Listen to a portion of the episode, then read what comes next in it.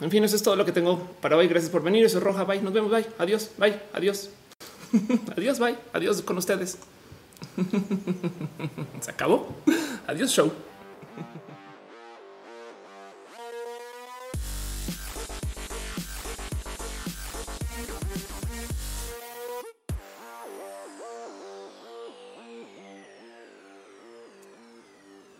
¿Qué tal gente bonita del Internet? Gente chida, espectacular, usuarios de la web. Gente que googlea antes de preguntarle a su familia que si están en casa. Gente que tiene calendarios en sus dispositivos para recordarles que tienen que hacer cosas tan básicas como ver un show de tele. Gente que tiene pendientes que viven dentro de, videojuegos. ¿Entienden eso? Que, que es que tengo algo que hacer, pero no es en la vida real. Es como, güey, es que tengo que ir ya rápido a X videojuego porque debo hacer esto o aquello. Gente que se estresa cuando tiene que volver a re-ranquear en sus videojuegos en línea.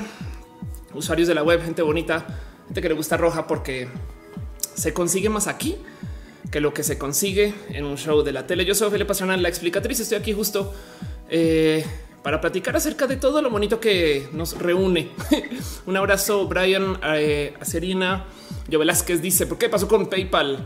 Eh, gente, Diego, eh, ingeniero Alejandra Morales. Ah, ingeniera Alejandra Morales que dice, ya me bañé para estar acá. Diego dice, pensé que en serio te ibas. No, no me voy a ningún lugar, aunque todavía no he hecho un video de esos de me voy de YouTube, que debería, ¿no? Pero bueno, en fin. Este show sucede una vez a la semana para platicar, darnos abrazos, cariño, amor, para enfrentarnos a, no sé, por lo menos a la triste realidad o la no tan triste realidad em, de lo que es estar aquí. Estamos transmitiendo en varios lugares al tiempo, en vivo en eh, youtube.com, diagonal of course, en twitch.tv, diagonal of course, en mixer.com, diagonal of course, en facebook.com, diagonal of course.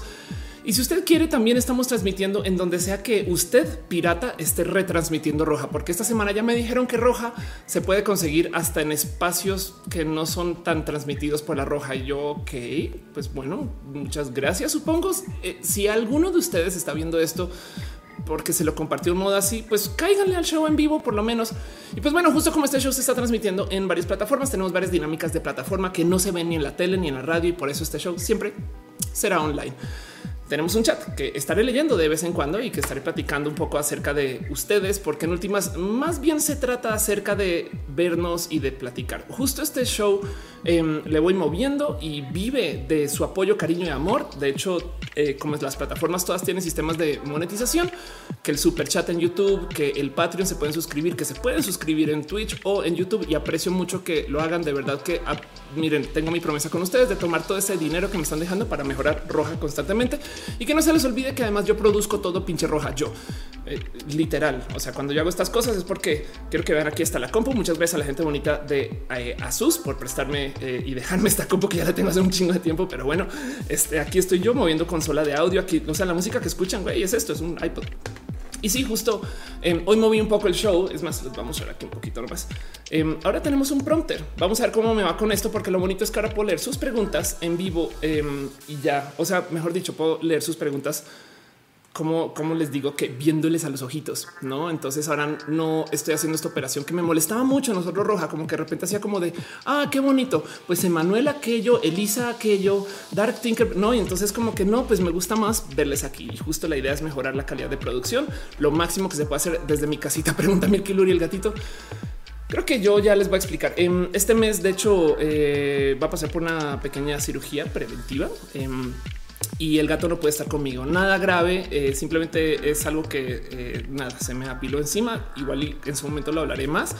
Pero el caso es que como va a estar postoperatorio en casa, el gato está en manos de mi hermanita, quien le está cuidando y así las cosas. Y justo de hecho esto iba a suceder en unos días, pero se corrió la cirugía y pues por consecuencia M aquí em, con el gato prestado. pero bueno, ese volverá eventualmente, creo yo. Vamos a ver. Mi hermana está bien amañada con el médico, pero sí las cosas. Pregunta Marcela Rivera Chávez, ¿qué micrófono tienes? Tengo un este, ¿qué es? Eh? Es un, es un Shure. Esto, es un, no, yo no debería estar haciendo estas cosas. No, no me odies eh, si eres como bien fan de los micros, em, porque este micro, de hecho, si ves que acá tiene enredado una cantidad de cables, demás es porque es un micro. El condensador está por ahí en la consola. Em, este micro, de hecho, es un micro de escenario que lo conseguí para grabarme haciendo mis shows en vivo y debería ir colgado desde el techo, pero no quiero colgar el micro desde el techo de mi depa. Entonces, literal, lo que hago es que lo enredo y lo pongo ahí. Entonces, pues nada, es un show profesional porque pues para eso tengo la consola también para usar este tipo de micros, así las cosas. Dice Lisa que bien cuidado mucho. Muchas gracias. Eh, Usuku dice piñas, piñas, piñas. Entonces, justo también quiero platicar un poquito de eso, cómo el show se está transmitiendo en línea en estas plataformas. Cada que alguien hace bonito o que se está dejando o quedando un abrazo financiero entre nosotros o nosotras o nosotros, pues entonces nos damos las gracias con las piñas, porque no hay nada más bonito que darnos piñas, a menos que usted vive en Argentina, en cuyo siento los, en cuyo caso lo siento por las piñas que le estoy ofreciendo. y así todas las cosas. Dice Simón, ojalá todo salga bien. Yo digo exactamente lo mismo. Eh, Isis dice, ¿quieres saber de ese asunto de PayPal? Ahorita hablamos de eso. Y de paso aprovecho para un abrazo especial a Elizabeth Haro que dice, besos, muchas gracias por apoyar este show. Justo como este show tiene también suscritos, leo yo la lista de la gente que se suscribió en el Patreon. Un abrazo a David Álvarez Ponce. Patreon desde tiempos inmemorables, a Gabriel O, a Daniel Bundonis, a Trini, a Patacoins, a Carlos Adrián, el artista formalmente conocido como Camorales, a Maritza Bernabé, a Alex Melo, alias El Alexa, a Que Rubio, Alejandro Alcántara, a Cabeza Olmeca, Francisco Godínez, a Luigi Forestieri, gracias a quien se hace este show. Y nada, eso es lo que hay. Em, justo eh, vernos acá para mí es un regalo de la vida, básicamente. Y, mm, me, gusta, me gusta eh, eh, considerar que pues el mero hecho de que nos estemos no sé, reuniendo es chido. Dice si sí, lo deberías hacer un video sobre tus tatuajes. Sabes que tengo uno, pero, pero ya dupliqué el número de tatuajes. Entonces valdría la pena hacer un update. Mi killer dice por la botana antes de que arranque. Arranque. Si tienes toda la razón, tienes tiempo. Rogelio dice luces de Tabasco. Un abrazo. y dice Relkai nuevo set. Ah, hablando de eso, justo una de las cosas que más me molestaba de cómo yo tenía organizado, porque sigue siendo el mismo set. ¿eh? De paso, esto sigue siendo en mi depa, nomás por dejarlo claro. Esto es el set viejo de roja. Si lo ven hacia allá.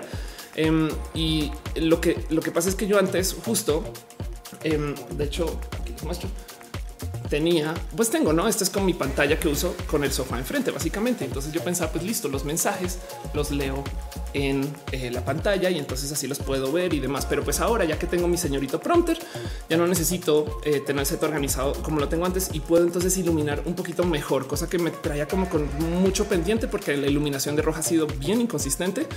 Y pues así las cosas, como les digo, este show yo le sigo moviendo hasta que no no de más. Pero bueno, Lena dice algún día quiero hablar tan rápido como tú. Es eh, aquí hay café. dice de Mindfield, por fin llegué. Gracias por estar acá.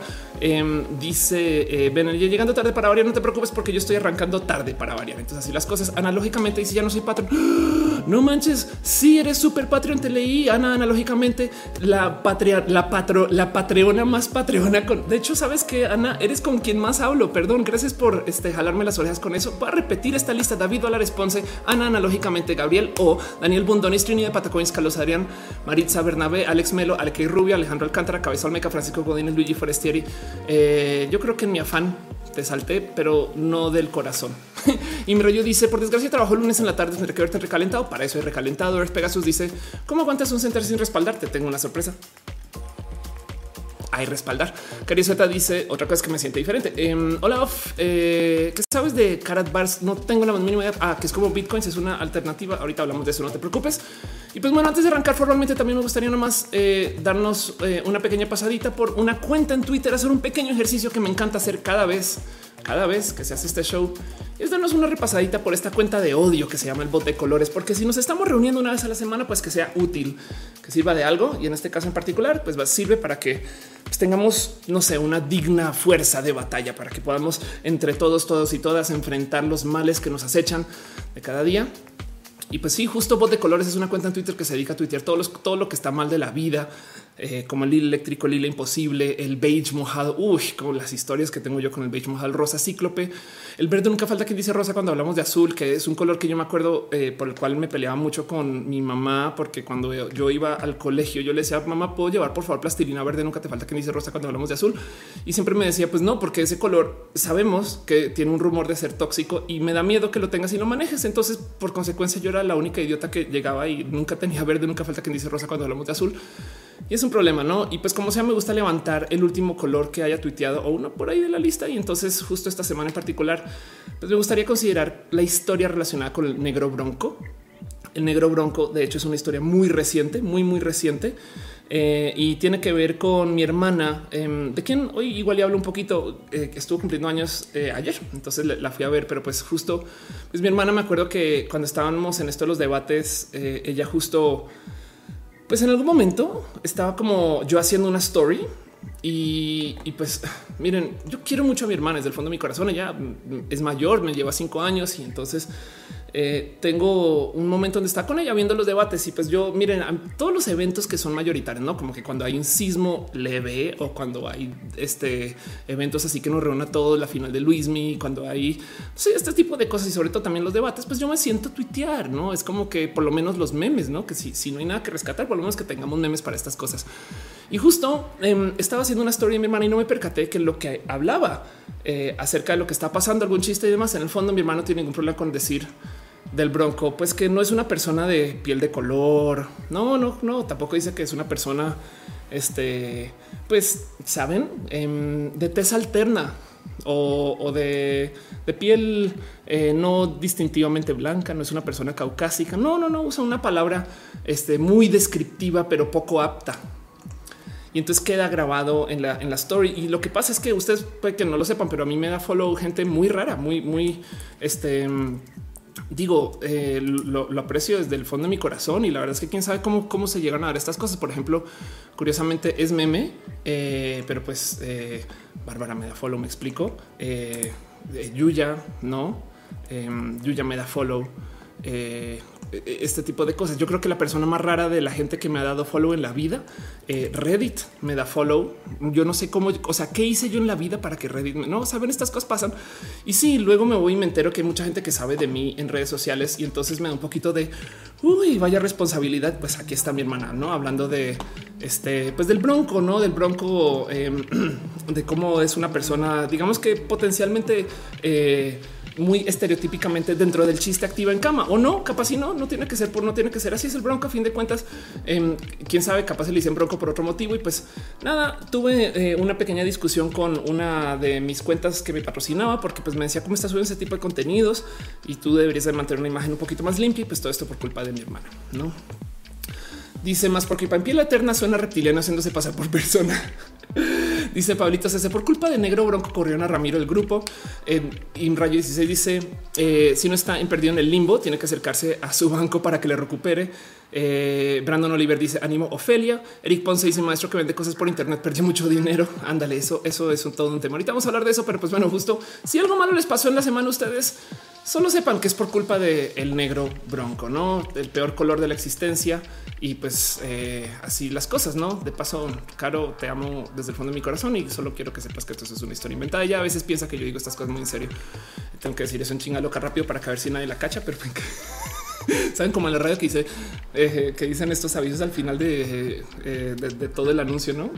Beban agua. la salud es belleza. Karen Flores dice el negro bronco eh, les mochan nepe a los infieles. Eso es verdad. Eso es verdad. Así las cosas.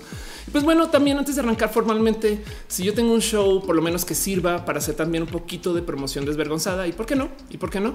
Em, resulta que eh, pues yo, de hecho, el fin de semana pasado estuve como medio perdido un poquito pero pues me di chance de hacer una grabación con Pedro Cominic. Eh, Pedro Cominic, por si no ubican, está haciendo un show de tele em, que se llama, a ver si encuentro cómo se llama, eh, se llama eh, El Sexo Nuestro. Se llama El Sexo Nuestro, fue lo máximo porque pues nada, le tengo mucho cariño a Pedro. Es una persona que viene del cabaret, pero además es académico del cabaret y entonces está haciendo cosas muy chidas. Eh, denle follow si les interesa este tema. Em, y justo me invitó a hacer una grabación en erótica. Creo que ya lo mencioné en el show pasado, pero pues bueno, nomás por volverlo a han dicho, estuve, pues él me dijo que va a ser un sexy show y yo pues me fui en, modo sexy, no? También a fin de cuentas, eh, pues como estas cosas que esos bonitos retos que me pongo para la vida. Pero pues bueno, eso sucedió esta semana. Un poquito de promoción desvergonzada. Cuando salga, les voy avisando.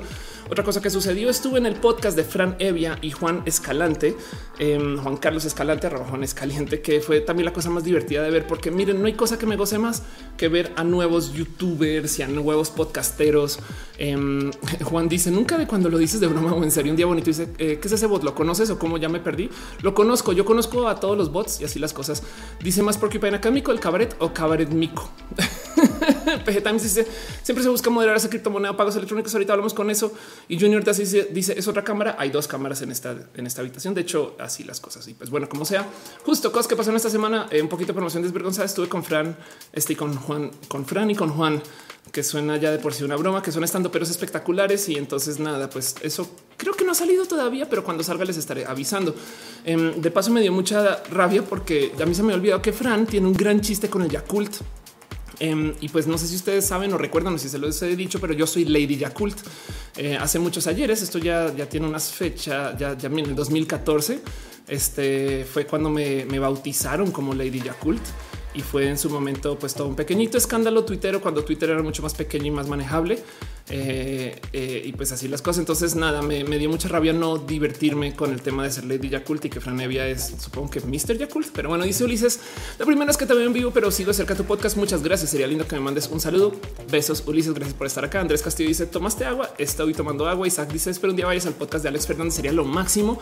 Y fíjate que me la llevo bien con Alex. Me parece que es una persona espectacular, em, eh, pero sí me consta que Em, nada, pues Alex, eh, eh, como que para lo que tiene que ver con lo laboral y estas cosas no, no, tenemos como tanta plática. Quizás después, no sé, igual y sí. Pero bueno, eso sucedió esta semana. También luego em, estuve grabando con Jimostanes, que por si no ubican a Jimo, eh, Jimo fue parte por creo que cinco años de los nueve del Triste Turno, por si no ubican bien que es el Triste Turno. Era un show de radio que luego ahora estuvo haciendo contenidos en YouTube y ahora está en Convoy. Em, y Jimo salió del triste turno hace un ratito y ahora está haciendo una cosa en YouTube que se llama Hablando en mi coche. Pinche genia malvada, genia malvada. Em, me dice, no es que no tengo cómo grabar em, contenidos este, porque no tengo como un lugar donde tenga buen audio y descubrió que si baja su coche, conste que no está manejando. ¿eh? ¿Cuánto quiero Jimo? Güey, vean esto. Está haciendo todo un show desde su coche hablando este, con, la, con la iluminación del coche, básicamente. y además con la bonita acústica del coche. La verdad es que esto es lo más evil genius que he visto en la existencia de, del Internet autoproducido, porque el otro show que hace Jimo es grabando desde mi baño em, y entonces transmite desde el baño. No es broma, literal. Su stream es Jimo este, sentada enfrente de, eh, de su trono, supongo. Esto es muy divertido de ver porque Em, ahí donde la ven, literal, me invitó y, así esto es el show. Esto es el show. Eso que está ahí atrás, justo este, este es Don Popochito, quien es este su implemento también de baño. Eh, y ahí estuvimos un ratito por si quieren ver un stream desde el baño. Como quiero a Jimo, le tengo mucho cariño y pues nada, pasó esta semana. Dice este, em, dale Caro, que beban agua y no bebida energética. Exacto. María Vera dice, ¿cómo estás? Muy bien. Y Caro dice, hola. A Montserrat dice, hola Caro. Caro dice, hola Montserrat. Así las cosas muy bonitas. Pues bueno, eso pasó semana. Un poquito de promoción desvergonzada. Y sí, em, también la otra cosa de la cual les quiero platicar, que he estado poniéndolo en Instagram y no tengo eh, bien el por qué ponerlo acá, pero igual aún así lo voy a hacer. Otra cosa que está pasando esta semana es em, me prestaron un dispositivo espectacular em, y les muestro. Esto ha sido lo más de bonito. Me subí una campaña, pues me invitaron, o sea, soy parte de literal, pues así me están pagando por esto, sépanlo, que se llama eh, Cada vez mejor. Es una campaña de Nokia y lo chido es esto. No sé, es que me, emociona tanto. Saben como, como no, no, no es, no es choro, güey. Es un teléfono que está viajando, que arrancó en Uruguay Em, que fue a Argentina, Chile, Colombia y ahora está en México. Y yo soy la penúltima influencer en tenerlo. Entonces esto me divierte mucho porque se siente como hasta tantito poético. Sí, yo sé que es promoción y yo sé que la idea es hablar del teléfono. Muchas cosas que les puedo decir. La verdad es que así de entrada ese teléfono yo ya lo dejé caer dos veces y veanle versus eh, otros teléfonos. Em, que nada. Eh, y la otra es que evidentemente eh, pues los otros influencers tampoco es que le hayan dado así como el máximo trato, pero lo más bonito de todo esto y lo que quería como hacer un ratito, yo creo que después hago un stream solo para esto. No saben cómo estoy gozando que el teléfono pues tiene un carrete de fotos de todos los influencers que lo han tocado. Entonces, desde Uruguay y de repente te topas con no, la madre bloguera, quien es esta eh, youtuber colombiana. Ahí dejó sus fotos, no sus selfies y luego le das así como rewind y es de qué cosa tan pinche rara. Güey, de repente, este, o sea, esto pasó, no? este, eh, esto, esto pasó. Es de además que miren, yo no soy tan Instagramer y me siento bien idiota porque vean estas fotos tan bonitas, no? Eh, y ya, pues este es el caso. Para los que quieren saber, es un Nokia 7.1, que es un bonito teléfono con una cantidad de, gadgets súper cool. De hecho, el tema de la cámara tiene algo muy bonito con la cámara, es que te deja hacer este, fotos a ver, les voy a mostrar porque esto es bien complejo de explicar. Em, les deja hacer fotos. ¿Dónde te hago aquí? Aquí está, dual. Ok. Em, fotos mixtas. No sé si esto es algo de androides o de Nokia o de este Nokia, pero no saben. Miren, esto que hay aquí es eh, ustedes. Me explico. Esta es la cámara de las de selfies y esto es yo. Entonces ustedes pueden tomar como fotos donde se ven las dos cosas. Y pues como sea nada, ha sido espectacular tenerlo. Em, no saben cómo me, o sea, mi pobre corazoncito boyurista. De repente yo me siento y me pierdo horas y horas viendo los millones de fotos que hay acá, ¿no? Entonces todavía así las cosas. Entonces Castillo dices que si pregunta que si no que todavía existe. Sí, de hecho, eh, Nokia eh, ahora, eh, a ver si voy a googlear esto. Nokia H eh, Wikipedia. Em, ahora la manufactura Nokia lo tiene otra empresa que se llama HMD Global. Em, estoy casi segura que es la manufactura, pero bueno, por lo menos sí desarrolla y comercializa los dispositivos. Em, y entonces móviles bajo la marca Nokia tiene la marca, pero está haciendo los teléfonos, pero tiene además todo, o sea, patentes del desarrollo. No me explico, tiene acceso a todo esto que se aprendió desde Nokia en un momento y cosas chidas también. El teléfono tiene Android One, lo cual quiere decir que no tiene un sistema operativo propietario que nunca le van a poder hacer updates, sino que vienen con los updates de Google. Es un teléfono chido, son cosas chidas y nada, pues estoy en campaña con ellos y lo tengo aquí con como un poquito de promoción desvergonzada, bien pinche bonito, muy chido. Este y pues nada, eh, ahí me verán todavía. Tengo dos días más con el teléfono y luego solo tengo que dar a Max, el gastronauta, quien es de paso otra persona bien pinche cool. Entonces ha sido tan bonito esto en general. Saben como que nada me, llena de corazón. Metal Brut dice: Pensé que era domingo. Hoy parecería domingo, pero no. Déjenme recordarles que hoy es lunes de fin de puente. Simón Ulises dice eso de Android parejos está chido. Jenny Carolina dice: Me gustó verte esta semana en Corset. Vamos a ver más fotos de esas seguramente. Unice dice: Ya sé por qué se le dice queso de puerco. Ay, qué cool. Eh, igual si nos puedes decir, sería espectacular, que fue un tema que discutimos en el show con Jimo. Pero bueno, la última cosa que sucedió esta semana que me gustaría nomás platicar con ustedes y esto va a ser todo un tema. Entonces, si me dan chance y me tienen tantito de paciencia, les prometo que lo levanto. Pero pues esta semana estuve hablando con las netas divinas, que por si no saben, netas divinas es un show, la neta chido, eh como que, que, me dieron un follow. Ah, no, o creo que nunca me dieron follow. En el caso es que Netas Divinas eh, tiene a todas estas como figuras eh, televisas que están hablando, o sea, chicas que están hablando de temas como actualidad, que discuten entre ellas y tienen todas las personalidades del mundo. Y conozco a todas eh, porque una grabación acá, otra grabación allá. La verdad es que ha sido espectacular. Entonces, como que llegar ahí fue como de ah, qué chido que nos encontremos, que nos veamos, que podamos platicar. Em, pero bueno, eh, eso, eso, fue bonito. Pues me invitaron y pues tuve como una experiencia rara de la cual voy a hablar más adelante, además hacia el final del show. Pero pues así las cosas. En fin, este dice Eva Neil. Hola, Coca-Cola. Oli, Clau dice toma una foto de roja con el cel. Ahorita lo hago. Ismael dice conoces eh, la aplicación iOS Screen Facecam simultáneo. Ah, debería ser exactamente lo mismo que acabo de mostrar, no? Que supongo que podemos mostrar la pantalla y hacer facecam. Suena chido, suena chido. Miren, hay apps, no, no es más, pero pues como sea, eh, estas son las cosas bonitas que tengo yo acá con ese teléfono. Entonces, pues bueno, eso es lo que es. Y ahora sí me gustaría eh, arrancar formalmente este show. Yo tengo una promesa que nunca cumplo, nunca cumplo. Pero aún así, antes de hacer cada show y cuando ya declaramos el que arranque el rock and roll, me gusta siempre leer un tweet épico de la semana. Y en este caso, el tweet eh, se lo dedico a Morgana, que dice: Alguien me dijo que por mi culpa él tiene su sexualidad confundida. Y dice Morgana que no tengo la culpa de su falta de su falta de información y parece lo más pinche bonito que de paso me lo dicen a mí cada rato. Entonces, pues arranquemos formalmente cómo funciona este show. Tenemos varias secciones. Vamos a un poquito de ciencia y tecnología, vamos a hablar un poquito de lo LGBT, luego vamos a tener una sección literal de preguntas. Em, y entonces, en este caso en particular, eh, eh, solo consideren que antes de hacer todo esto, quiero levantar un tema que es el tema de paper.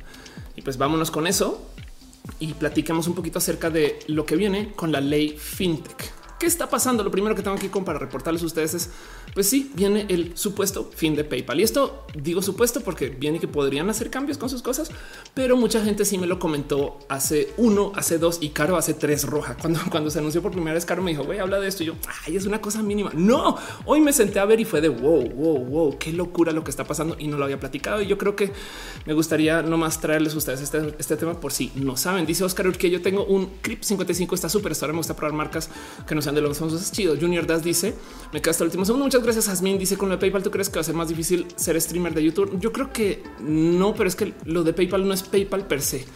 Hay mucho de qué hablar. Miren, primero que todo, hay que entender que el mundo se está dando de golpes con lo que es las monedas digitales, no? Em, y, eso es un tema que la gente se, ha ido enfrentando bastante desde hace mucho tiempo. Eh, de hecho, desde el así me gusta este tweet que dice en 2012, en 2014, en 2017, en 2017, uy, algo pasó. En 2018, ah, no es nada. en 2019, el Bitcoin es una moneda súper importante que abarca muchos temas y, y la verdad es que sí es un tema. ¿Qué tiene que ver Bitcoin con todo esto? Pues es que el dinero en sí está cambiando. El Bitcoin en sí nos ha hecho cuestionarnos mucho el que es el dinero, porque lo primero que dicen pues, es que el dinero tiene respaldo. Sí, pero de un gobierno que en cualquier momento puede desaparecer. Pregúntele a los venezolanos si sienten que su moneda le respalda. Y del otro lado se supone que el dinero en sí no es realmente nada. El dinero tiene nombres, no el dólar, el peso, que si lo piensan es un peso de qué es, es una unidad sin unidad. Es un acuerdo de que si este papel dice que vale 100, si yo te lo entrego a ti también te va a valer 100 y entonces tú se lo das a alguien más y quien sea también te lo va a valer por 100. 100 qué pesos solía ser. Eh, este uy, ya eh, Leila me dejó una notición, pero ya, ya te leo. Solía ser que el dinero justo tenía eh, que enfrentar un poco alguna reserva donde eh, técnicamente podrían respaldar todo el dinero que ofrecen desde sus papeles. El cuento es si tú tienes, por ejemplo, oro, en vez de andar portando oro, por entregando por por todos lados, se lo guardas en un banco y ellos te dan cheques, cheques donde tú escribes válido por 100 pesos de oro, 100 kilos, 100 gramos, 100 centigramos, lo que sea. Em, y entonces eventualmente fueron como quitando los requisitos de cuánto dinero tiene que guardar el banco, porque hagamos este ejercicio mental. Si llego yo al banco y deposito 100 pesos de Ofelia, pues entonces mi cuenta dice yo tengo un papel, yo tengo un acuerdo, yo tengo un contrato o yo tengo un sitio web que dice Ofelia tiene 100 pesos. Pero el banco ahora tiene esos 100 pesos y digamos que viene, no sé, Caro, nuestra moderadora y el mejor martillo del Internet del chat, y va al banco y por algún motivo recibe un préstamo por 80 pesos o 50 pesos, digamos. Entonces el banco le dice, listo, toma tus 50 pesos.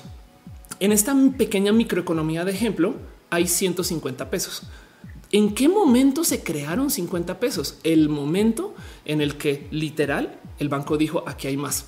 Entonces los bancos de cierto modo generan dinero según cuánto estén quedando en el compromiso. Ahora el tema es que si de repente voy al banco y les digo, güey, necesito mis 100 pesos, ellos dicen, uy, ¿qué cree? No, es que, uy, no, marchanta, es que pues le puedo dar 50 ahorita si quiere, ¿no? Pero técnicamente en mi cuenta dice que hay 100. Y de hecho, cuando esto se maneja con dinero digital, que es lo que más hay, por ejemplo, en México, en países del mundo desarrollado también, eh, se vuelve más complejo porque esto este dinero que son como literal acuerdos de. Entonces, todo esto sucede y no más lo dijo aquí porque le dediqué todo un gran show de roja que debería repetir acerca de lo que es el dinero Bitcoin y el dinero fiat y demás. Em, que eh, sepan ustedes que el dinero es un acuerdo ficticio. Pero entonces Bitcoin nos comenzó a dejar como en duda qué tan ficticio es. Es una propuesta espectacular que eh, básicamente nos hizo enfrentar que ni siquiera el gobierno tiene una dimensión de qué tan falso es su dinero, pero se supone que el dinero que maneja el gobierno y cómo lo maneja el gobierno, primero que todo es ley que se tiene que usar ese dinero o por lo menos que se tiene que acercar a que alguien acepte ese dinero donde sea que se le entregue. Me explico, es parte de la ley.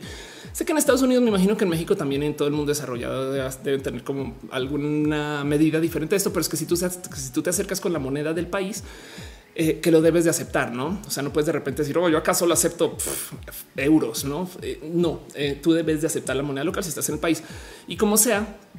El caso es que técnicamente la única diferencia del banco de gobierno es que si ellos no tienen con qué pagarte, siempre pueden subir los impuestos. Y de paso el evadir impuestos es ilegal. Entonces técnicamente tienes una garantía final donde el gobierno puede de cierto modo someter a su población para obligarlos a pagar, cosa que no suele suceder. Más bien lo que acaba pasando en como estas economías ya desarrolladas es que literal explotan la moneda y luego la reemplazan por otra, pero eso no es lo que eh, lo que mueve las monedas. Y como sea, el Bitcoin es como una moneda que no le responde a nadie. Es una moneda que se crea de la nada, que existe de la nada, que se sostiene con la mera existencia de que sostiene.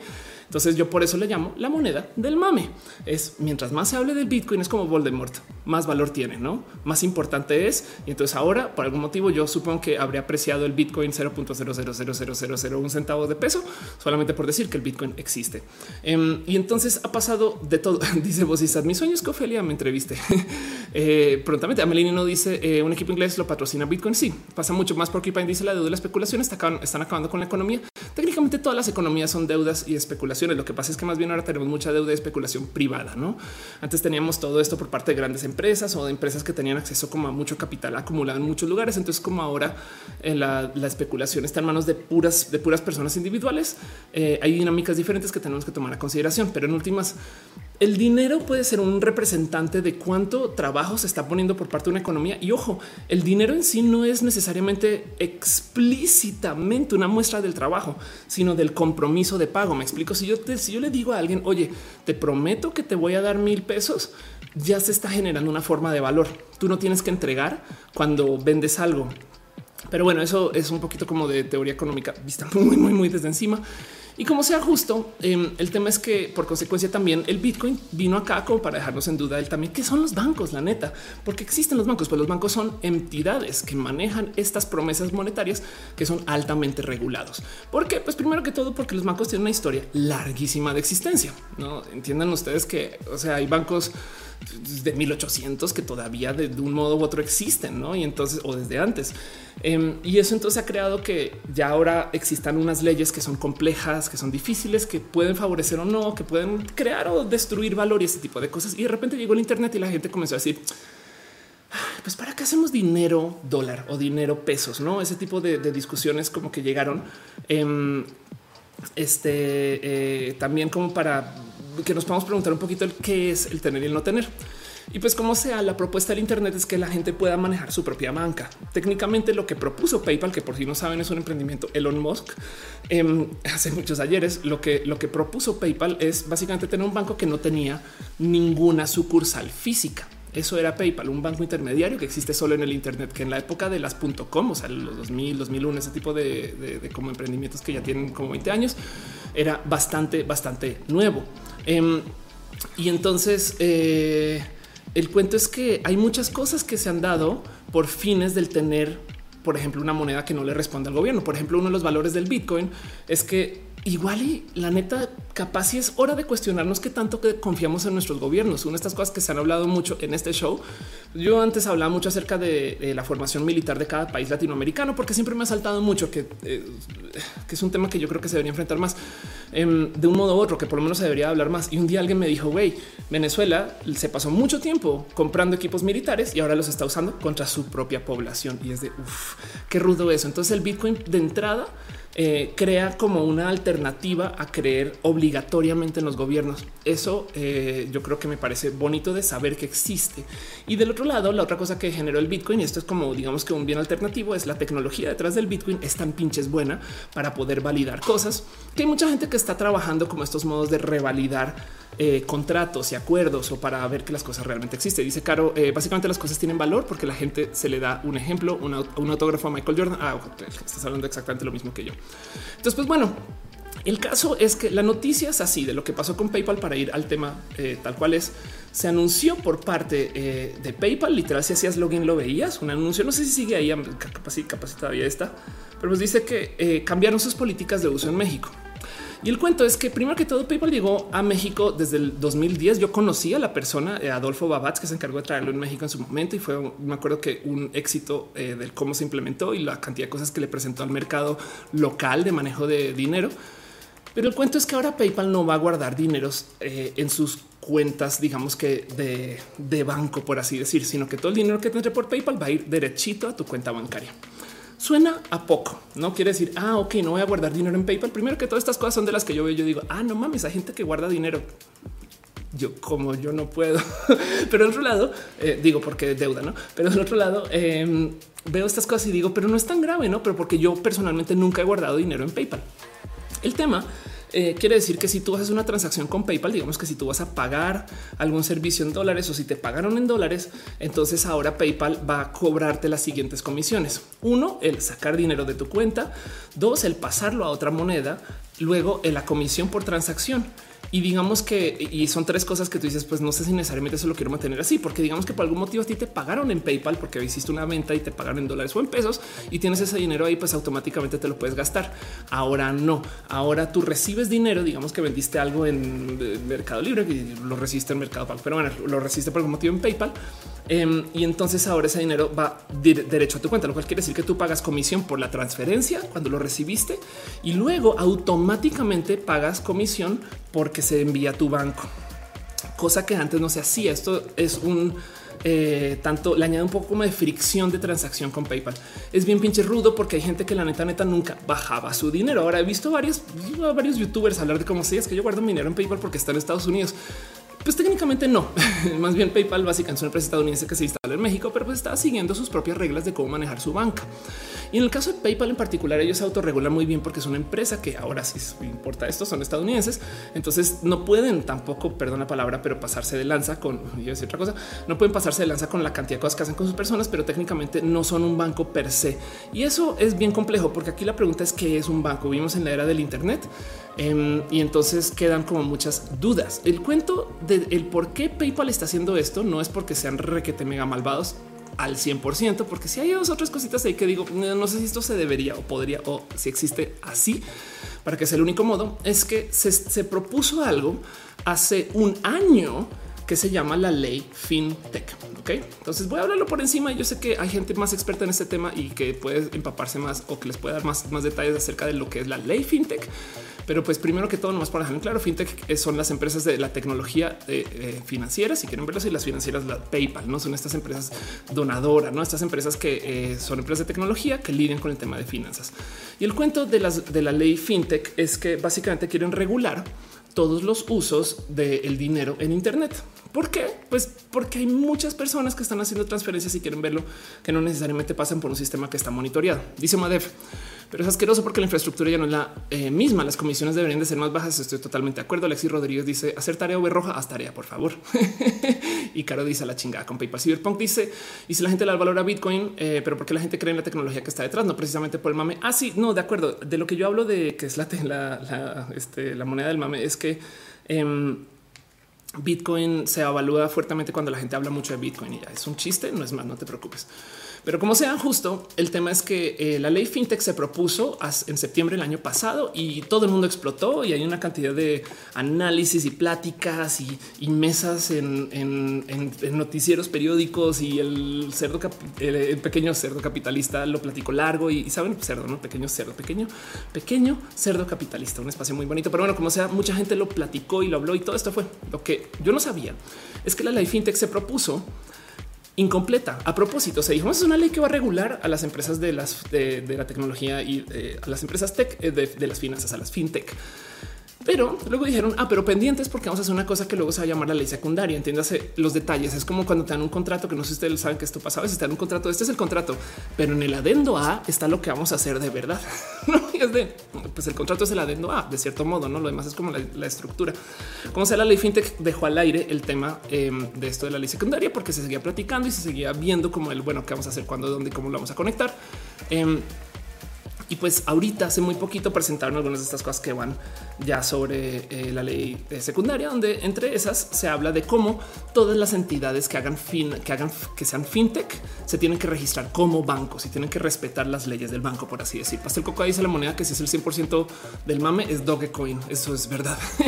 Brian Rosas dice: Recuerdo cuando Jacobo Wong habló de eso. Ándale, total. Em, y dice Alexis Rodríguez: eh, Siempre tengo el recalentado. Me, me encanta verte en vivo. Gracias por estar acá, Alexis, y llegar. Em, pero bueno, entonces justo el cómo se está presentando el tema de eh, que se maneja una ley de fintech. La neta, neta, mientras más vueltas le doy a esto, más me percato que hay una cantidad de publi relacionismo hardcore, güey, hardcore. Yo honestamente voy a dejar con ustedes el cómo quieran opinar acerca de si toca regular o no, que si la empresa libre. Em, no quiero tener esta discusión ahorita, pero yo de bueno de entrada sí creo eh, eh, en, cierta regulación para empresas. Tampoco hay por qué ser capitalistas salvajes em, y además hay mucha evidencia de empresas que la neta neta se comportan requete mal. Pero no obstante, en este caso en particular me salta que todos los medios que digamos que son mainstream, hablan de la ley fintech como este caído de Dios donde todo va a mejorar, no va a ser de vamos a generar mayor competencia, un espacio donde la gente va a discutir más y entonces vamos ahora a tener cosas súper cool que van a conectar a México y demás. Y, luego me queda el pues, no sé, ¿eh? porque por ejemplo PayPal en particular ya se vio afectado. El cuento es que si tú te registras como banco, pues ahí sí, la verdad es que te tienes que reportar y existir como si fueras un banco. Aquí es donde también me queda en duda el qué es lo que está pasando con PayPal.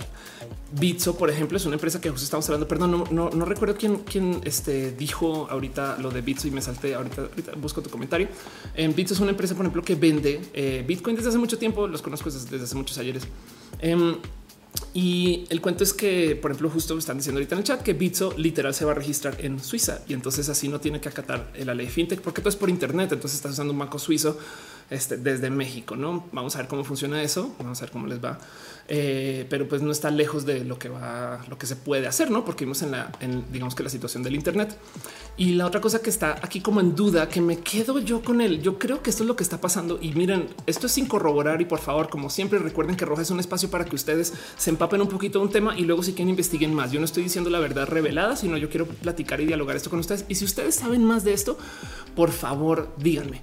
Pero em, yo creo que lo que está pasando aquí es que PayPal en vez de registrarse y acatar como la ley fintech como se debería, digamos, por así decir, básicamente dijeron no, yo no me voy a registrar nada y para no llevar riesgo, entonces no voy a guardar dinero de nadie. Cuando lo recibo, lo envío para allá. ¿Por qué? Porque si ellos hacen eso, están cobrando una cantidad de comisiones nuevas. Si tú subes y bajas dinero a tu cuenta bancaria, em, entonces realmente eh, pues le pagas a PayPal porque justo alguien está hablando ahorita de, de, Jacobo Wong porque pues trabajan mucho y eso seguramente les cansa.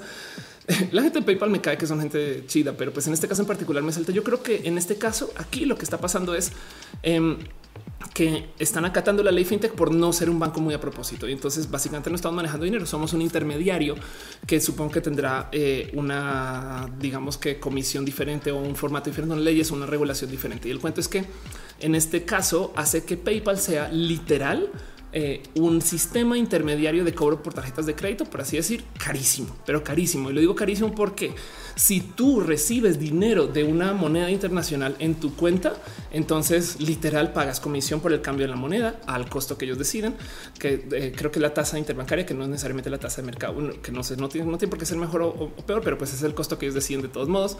Luego este, pagas su comisión y luego pagas la comisión por llevarlo a tu cuenta, ¿no? Y esto digamos que bien que se podría acabar el momento que no sé, que los bancos que sí están registrados permitan que sí se hagan cobros a tarjeta de crédito, pero hay gente que no trabaja y opera así. Entonces esto, em, esto puede ser raro y complejo. Isaac dice, eres como los, profesores que dicen, no crean lo que les digo. Sí, total, pues eh, justo tampoco se trata de eso. Antonio Alonso dice, Mercado Pago también recibe depósitos y puesta en el saldo para pagar en el extranjero. De acuerdo.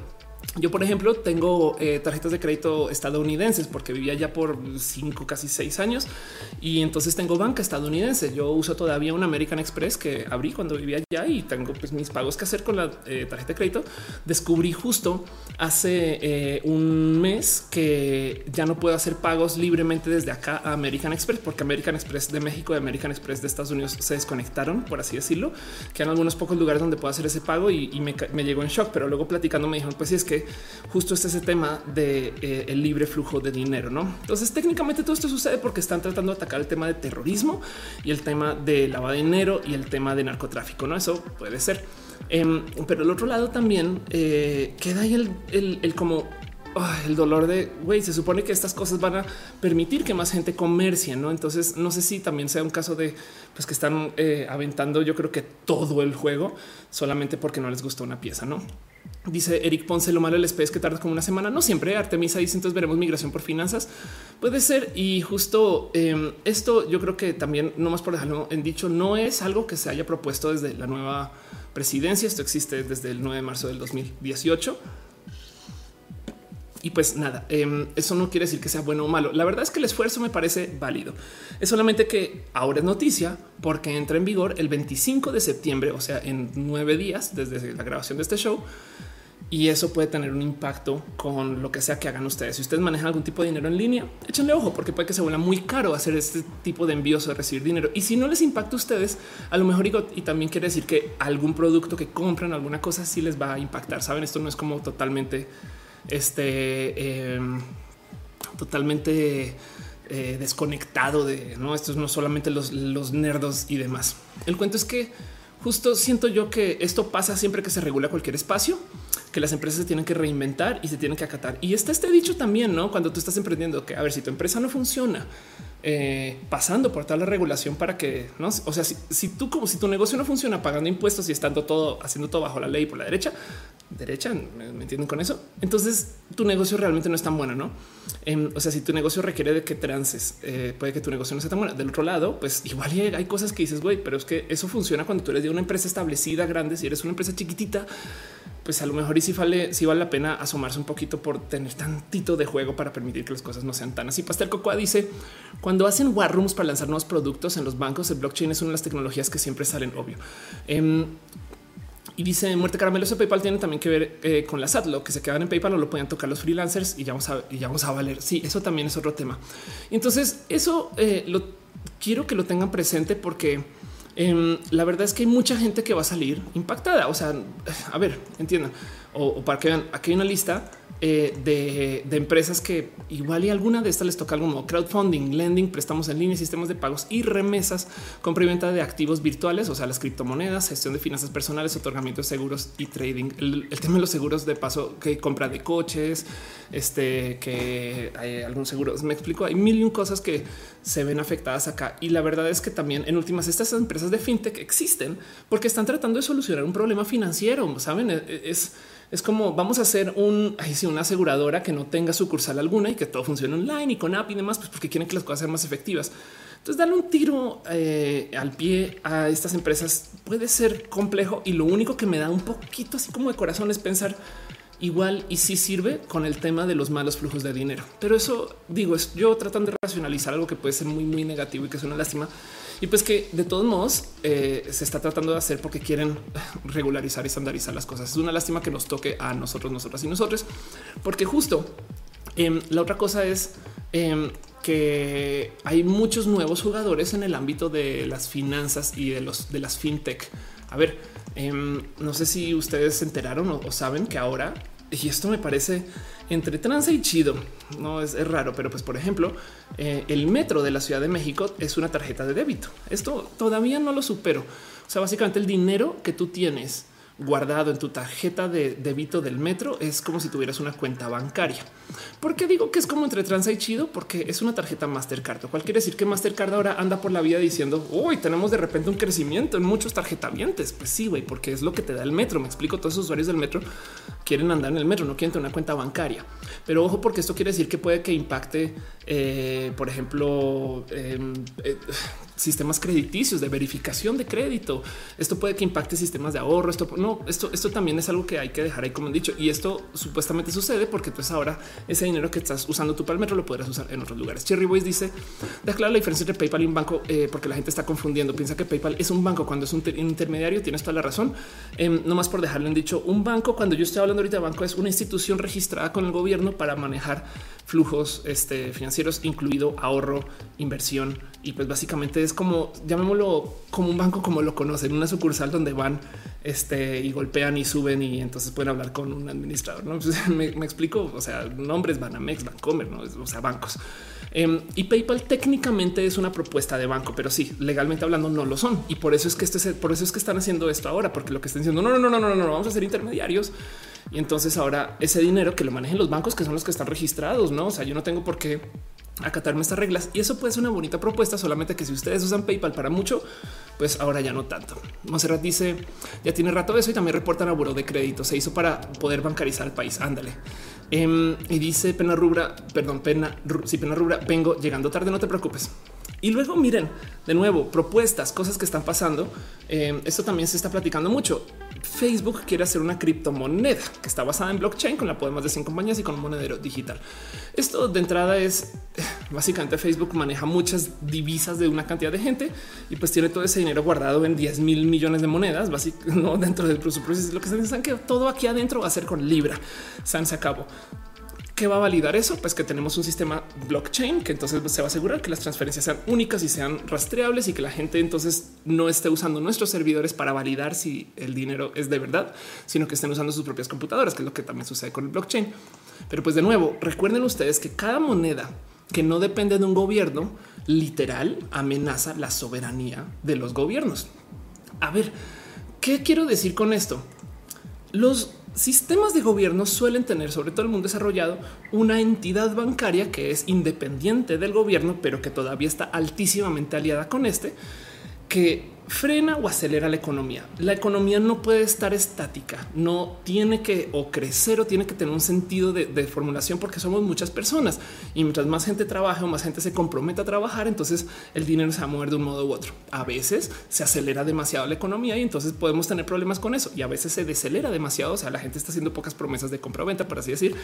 Y entonces también hay que, hay que de cierto modo mantener como un freno acelere con cuánto dinero está ahí disponible en la calle para poder mantener al país estable, para que no sea eh, eh, un país, para que nuestro país no tenga problemas de tomamos prestado demasiado dinero y ya no lo gastamos o para que la gente pueda planear alrededor de eso. Esto es muy, muy, muy importante para, digamos que la estabilidad de la inversión que recibe el país, en caso de países en vías de desarrollo, o también es muy importante para la credibilidad, la mera credibilidad del país.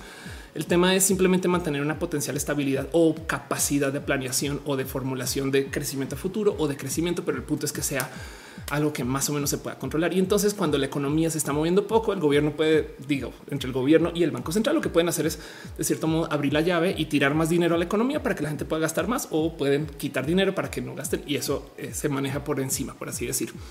Em, si esto no lo sienten, ustedes lejano, pues es porque no necesariamente les tiene, les tiene por qué impactar. Lo que hacen es cuando se le da mucho dinero a los bancos, los bancos bajan sus tasas de préstamo, o sea, buscan incentivar que la gente tome más préstamos o eh, deposite más dinero en sus ahorros. No, eso cambia mucho eh, según cada, cada país y el punto aquí lo que quiero decir es que los gobiernos mantienen una bonita relación con sus bancos centrales para poder mantener la economía en espacios donde de cierto modo puedan dar crecimiento, generar prosperidad, pero tampoco que sea desmedido y que entonces eh, haga algo que sea más o menos planeable y que genere estabilidad como por parte del país.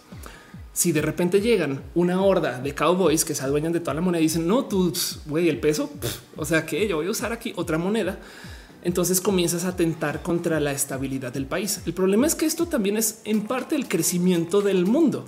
Estos países que de repente se tienen que dolarizar, estos países que de repente eh, tienen que depender de otra economía. Parte del miedo de eh, dejar que el petróleo tome sus propios precios sin importar es que como México representa tan poquito en el consumo del petróleo, no puede de cierto modo regular y hacer el petróleo accesible para quien lo necesita. Pero si, si tú tienes tu propio control de precios interno del precio del petróleo en México, estoy dando un ejemplo de azar, entonces ahora eh, quien está queriendo hacer transacciones contigo igual y lo va a encontrar caro, demasiado caro y entonces te va a saltar para hacer transacciones internacionales. Entonces son decisiones complejas de qué tanto nos queremos atar a eh, los mercados internacionales o qué tanto control queremos mantener internamente. Y el cuento aquí es que el Bitcoin, como todas estas monedas alternas, lo que hacen es que literal, como lo dicen aquí acerca de la libra, amenaza la soberanía monetaria de Europa. No, el punto es que si tú pierdes la capacidad de control del dinero, pues entonces pierdes la capacidad de cierto modo de control de la economía misma y eso puede ser incómodo, injusto y hasta peligroso. Imagínense que, imagínense que por algún motivo bitcoinizamos todo el país y aún así con todo el país bitcoinizado eh, hay mucho más dinero en China porque lo hay. Y por algún motivo en China algo sucedió que se volvieron groseramente prósperos y entonces eh, avalúan mucho el Bitcoin en general contra cualquier otra moneda. Pero todo México está bitcoinizado y por algo que está pasando en China, de repente México comienza a tener impactos de wow, wow, espera, espera, nuestra moneda no representa nuestra economía local y entonces eso puede llevar a muchas complicaciones. ¿no? Eso es el tema de la pérdida de soberanía. Tú quieres poder mantener por lo menos regional el control de esa capacidad de dinero. Y, por eso es que también se busca mucho de cierto modo regular estas empresas, porque también del otro lado es, ah, pues qué chingón, nos acabamos de desgastar seis meses o un año tratando de pasar una ley para que la gente pague impuestos y de repente llega aquí señor Don San, San PayPal y todo el mundo tiene su dinero ahí y está evadiendo impuestos, ¿no? Y el tema de la evasión de impuestos es complejo. Dice Master Porcupine, si los bancos no fuesen tan predatorios de las clases bajas sería algo positivo. Estoy totalmente de acuerdo. Eh, Arteaga dice, Elisa, para verte, muchas gracias. dice Milkilur, ya no voy a poder hacer freelance Pepe Hans. Y dice, este...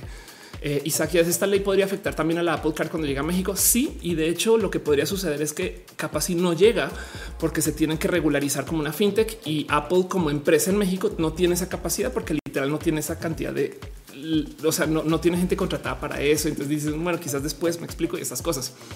Em, dice Carolina Macías, eh, Carolina Macías, ah, ok, ¿qué pasa con los bancos como Wix? ¿Alguien conoce esta API tarjeta? Yo no conozco, pero todos estos bancos que son propuestas digitales se tienen que regularizar como bancos, básicamente.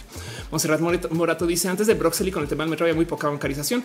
En el país teníamos un 60% de gente no metida en el banco en esta ciudad. De hecho, Banamex y algunas Bancomer han apostado mucho a la bancarización, por la buena, por la mala, literal. Es exactamente lo que está pasando. Edgar Paul dice, yo pago mi terapeuta vía PayPal usando mi cuenta bancaria. Es una transacción internacional en dólares.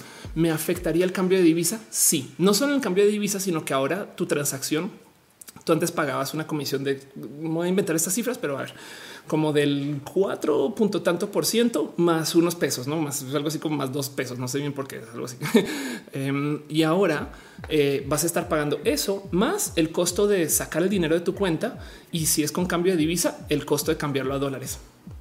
Eh, estás pagando tres, ahora eh, le estás pagando tres veces a PayPal por algo que antes pagabas una vez en potencia o dos a lo máximo. Jasmine dice yo recibo dinero de Twitch, va a tener que registrar en el SAT para pagar los impuestos porque yo no quiero. Bueno, de por sí, a ver, si ustedes generan dinero porque son generadores de contenido, lo recomiendo. Declaren este ese dinero que entra de todos modos en últimas. Eh, si van a ser personas famosas y conocidas y si van a ser personas que van a estar en el ojo público, hágame caso y traten de llevarlo del modo más formal posible, porque el día de mañana, eh, capaz y pues alguien viene y se entera de ustedes. Me explico. Lo último que quieren es ahí sí, este em, ser la dulce María que tiene problemas de impuestos. Hace sentido, em, pero de todos modos, ese dinero les llega a ustedes y, qué hacemos. Pero como sea, dice Kika, para falta de PayPal tenemos Payer o Pioneer. Y sí, de nuevo, justo tengan en cuenta que lo que está pasando es Vamos para hacer un gran resumen. La ley fintech existe hace un año, pero los detalles finos de la ley fintech se publicaron ahorita, hace como dos o tres semanas cuando se comenzó a hablar de esto. Y PayPal optó por decir, saben que esto está muy complejo. güey. Nosotros no vamos a ser banco, vamos a ser un intermediario y lo que vamos a hacer es que todo el dinero que nos entre de una vez se va a ir a sus cuentas. Pero esta decisión, por supuesto, que les beneficia porque PayPal, justo a cambio, de ser esta empresa que, este, eh, que es intermediaria, pues ahora cobra varias comisiones que antes solamente cobraban de una. No dice Edgar Romero que, es, que ha sabido de fondeadora muy poquito, pero ahorita hablamos de fondeadora en particular, justo también porque es una de estas nuevas propuestas también em, acerca. Eh, es más, aquí está para los que no saben qué, qué, qué, qué onda con fondeadora. Fondeadora es este, esta empresa que solía hacer Kickstarter. Eh, no sé si todavía están con Kickstarter o si ya se desconectaron del total, pero pues básicamente son este espacio que existía para levantar dinero, que ahora son un banco. Tengo entendido que están registrados como banco. Tengo entendido que viven, existen como un banco formal, solamente que aún así no van a tener sucursales, a diferencia de PayPal, porque de entrada pueden ver ahí está su simbolito de Mastercard. Pero bueno, dice Andy Roca, recién llego, me perdí mucho, no te preocupes, estamos comenzando. Más porque dice que un escándalo por evasión de impuestos no pasó con un montón de youtubers en España. Ahí ves. Sashimi dice eh, qué bonito domingo claro, es un domingo 2.0 porque estamos en domingo de puente, no? Pero pues nada, pasémosla y seamos personas bonitas y así.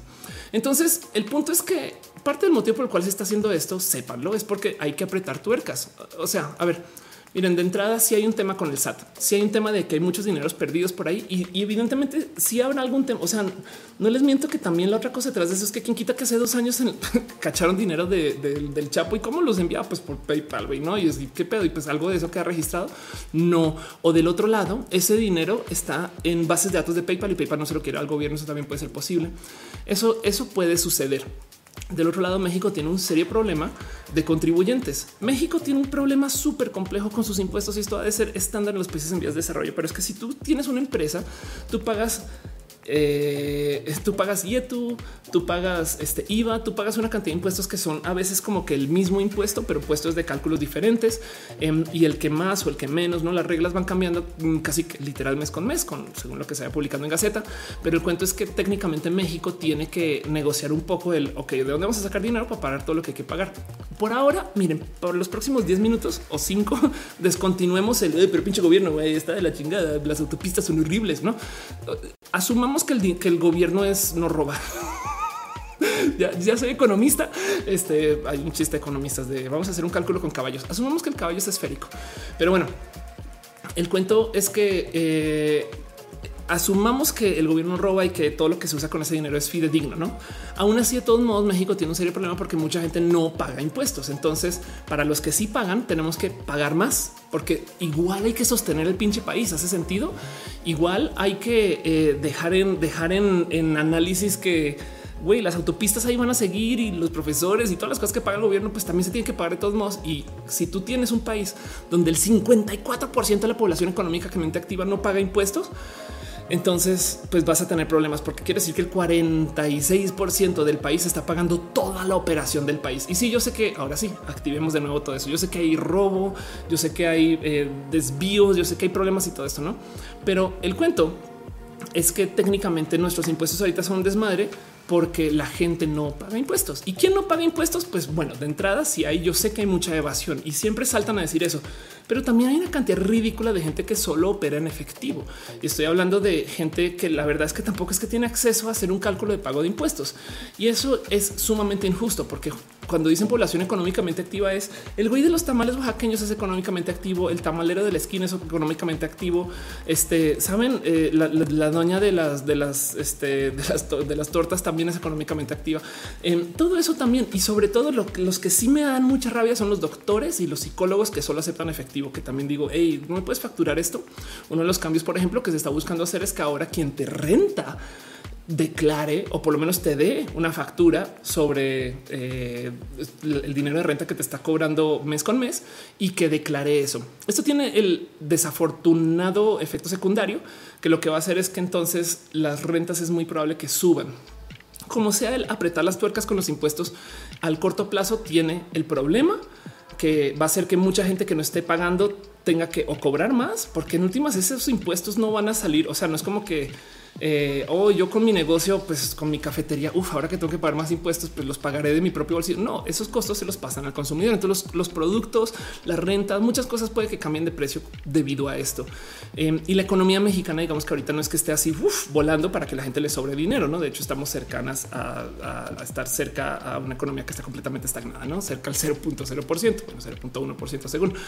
Entonces todo esto es tema em, y justo entra en vigor el tema de la ley fintech y desafortunadamente la gente que está en fintech, pues sí maneja una suma considerable de dinero. Pero bueno, como sea, John González dice: Yo vendo por Internet y los pagos solo los puedo recibir por PayPal. Entonces, esto me estaría afectando. Sí, un chingo, un chingo.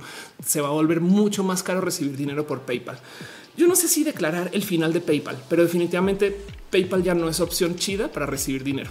Caro dice recesión. Esperemos que no. Yo no quiero hablar de recesión, pero pues ahí ves que Cabar dice que rastrean lo que pasó cuando hackearon el proveedor de Spay de Bancico por dos semanas desestabilizó a los bancos y luego sellaron varios, varios millones de muchos bancos totalmente de acuerdo. Hellcat Wilcat dice de alguna forma todos pagan impuestos.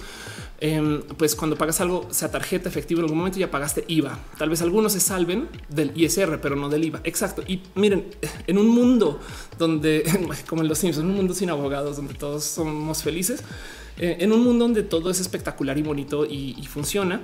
Em, si todos pagaran sus impuestos, el IVA no sería el 16%, no? También te paso. Pero bueno, como sea, esto es la otra cosa que está pasando acá.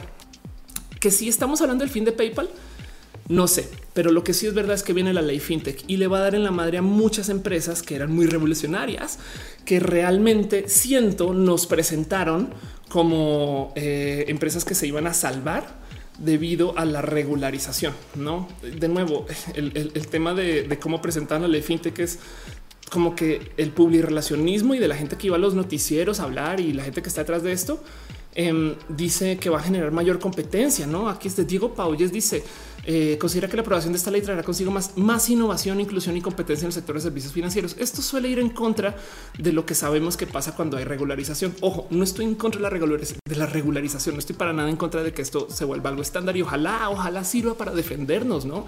Porque hay seguros contra los depósitos en algunos casos, em, hay seguros. O sea, si los bancos tienen requisitos de mantener tanto dinero, pues igual los bancos no se pueden hacer y desaparecer así tan rápido. Saben, hay muchas cosas que existen porque ha pasado o porque la gente sabe que puede puede pasar.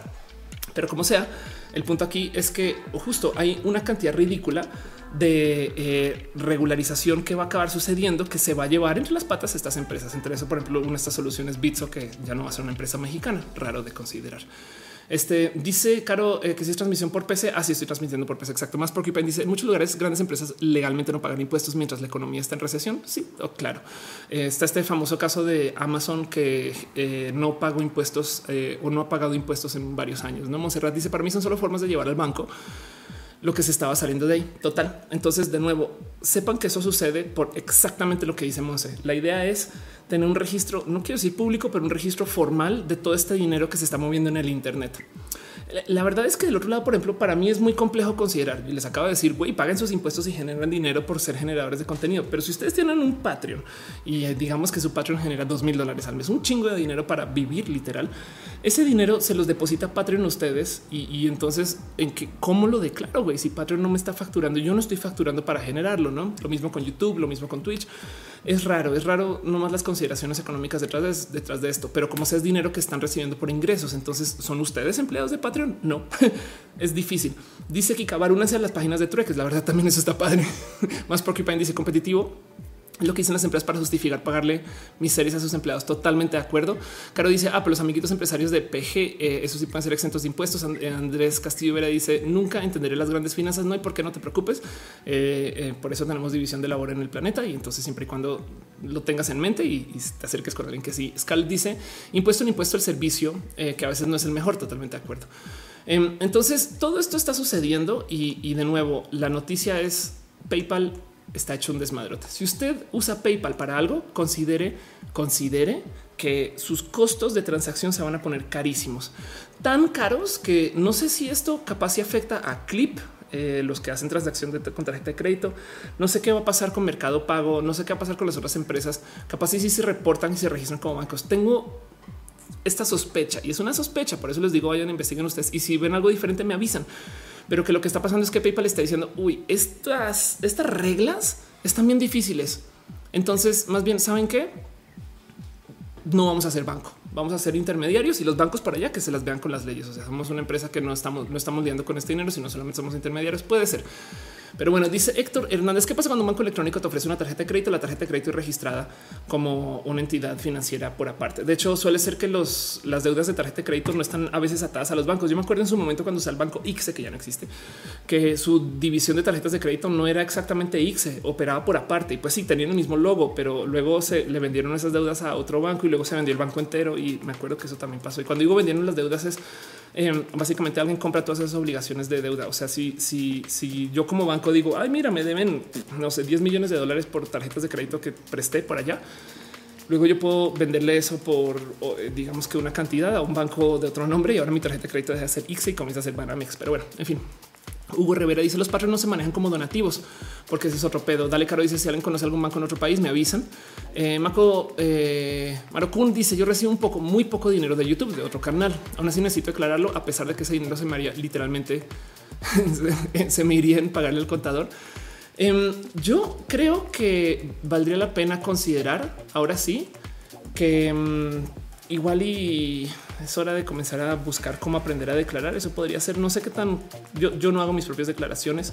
Ahorita veo mucha gente promocionando QuickBooks, pero um, el tema es que capaz y la mitad del tema es que, eh, pues sí, eh, a nivel de contaduría también hay algo ahí que va a cambiar. Pero pues sí, el consejo, el, único consejo que te puedo dar aquí es eventualmente si quieres declarar, pero vamos a ver qué pasa así las cosas. En fin, eso es lo que está pasando y es mi noticia para hoy. Caro, gracias por sugerir el tema. De hecho, hace unas semanas eh, donde está diciendo qué fue lo que pasó con PayPal. Pues hay mucho de qué hablar acá.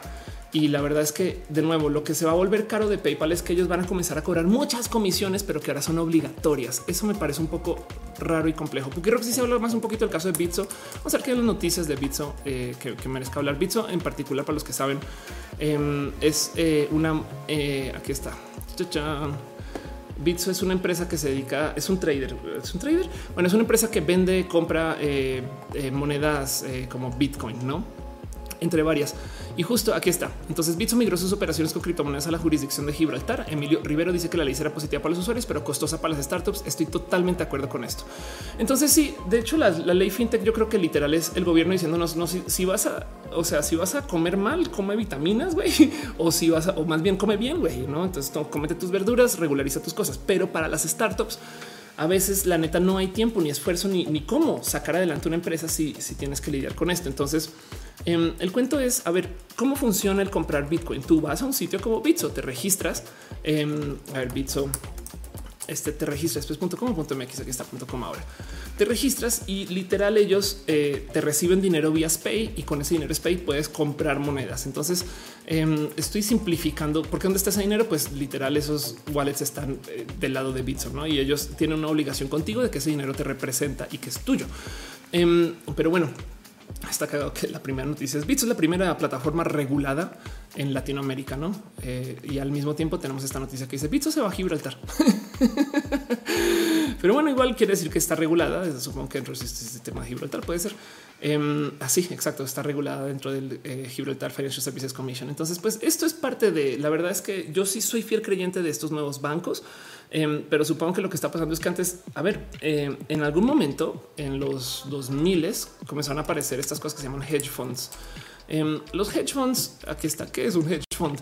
Son unos fondos de inversión que tenía una regulación diferente en Estados Unidos en particular, em, que podrían manejar inversiones de altísimo riesgo. Si ustedes van a su banco ahorita y tienen dinero extra y les dicen quiero invertir esto y manejar algún tipo de riesgo, em, entonces ellos les van a ofrecer un paquete de mediano, bajo y uno de alto, de alto riesgo. Los, los paquetes de alto riesgo básicamente van a dar más retorno, pero alto riesgo realmente es bajo riesgo de todos modos en el mundo de las inversiones. Dice eh, Andrés Castillo Vera que si la ley fintech aplica solo a México, solo a México, pero como hay tantos emprendimientos de la web que dependen de México, entonces igual y se ve afectado el resto de Latinoamérica. Pero pues si esto es para México y por México de paso también. ¿eh? Em, y pues bueno, en el caso de los hedge funds aparecieron estos, digamos que banqueros que comenzaron a decir, güey, ¿para qué le das tu dinero al banco? Si me lo das a mí, yo lo invierto. ¿Y qué hacían? Hacían inversiones por su propia cuenta. Literal el equivalente yo ir ahorita con sus tíos y tías y decirles, güey, ¿por qué no me das un millón de dólares? Y yo me encargo de devolverte un millón y medio en un año. ¿Qué? Pero ¿cómo le vas a hacer? No, güey, voy a comprar unas trocas bien chidas y esas trocas luego las voy a vender para cambiarlas por este, unos coches deportivos muy chingones. Esos coches deportivos los cambio por arte y ese arte luego lo vendo y si es de qué clase de inversiones son estas. No me preguntes, literal se llaman hedge porque hacían una cuña, o sea, como que ellos decían vamos a invertir en lado A y en lado B, no vamos a tener muchos dispositivos para invertir en cosas que son raras y locas y del futuro. Em, dice Metal Brute, si voy a mi banco ahorita está cerrado. Uh, ándale total. Y dice que Bits es un exchange, una casa de cambio como las que ven en los aeropuertos para cambiar pesos a dólares, solo que esto es pesos a criptomonedas. Gracias por dejar eso en claro. Y pues bueno, el caso es que los hedge funds sucedieron en los 2000 eh, antes de eh, como que la crisis del 2008, la crisis económica del 2008 y parte de las cosas que pasaban con la inversión de la finca o los bienes raíces es que habían muchos dineros que no estaban en bancos y en espacios registrados, sino estaban estos como por así decir pseudo bancos que se encargaban justo de invertir en, este tipo de deudas, en este tipo de, de, vehículos de inversión que son un poquito como sui generis, pero pues como manejan más riesgo, también manejan más ganancias cuando ganan. Pero como sea, em, el cuento es que eh, cuando tú comienzas a hacer esto, pues literal te estás pasando por el arco del triunfo una cantidad de reglas, leyes, regulaciones y sistemas que se crearon para detener que los bancos hagan esto, porque el gobierno quiere controlar hasta el más fino detalle de la inversión y de los dineros de la gente. Ahora, esto puede de plano enfrentarles a ustedes filosóficamente hablando del por qué el gobierno se tiene que meter en tanto de lo mío. Uno y dos, digamos que no es por un tema de perdón la palabra chairismo o no es un tema de revolución, no es un tema de que güey, perdón, pero yo no quiero que el gobierno se meta en mis cosas. Puede ser más bien el tema de que el gobierno tiene también una resolución operativa de solo un país. Yo soy una persona, o sea, yo nací en Colombia, viví en Estados Unidos, tengo también mis estudios en Australia, ahora vivo en México, tengo amigos en todo el mundo. Eh, ¿Por qué chingados tengo que responderle solamente a la presión económica de un solo país?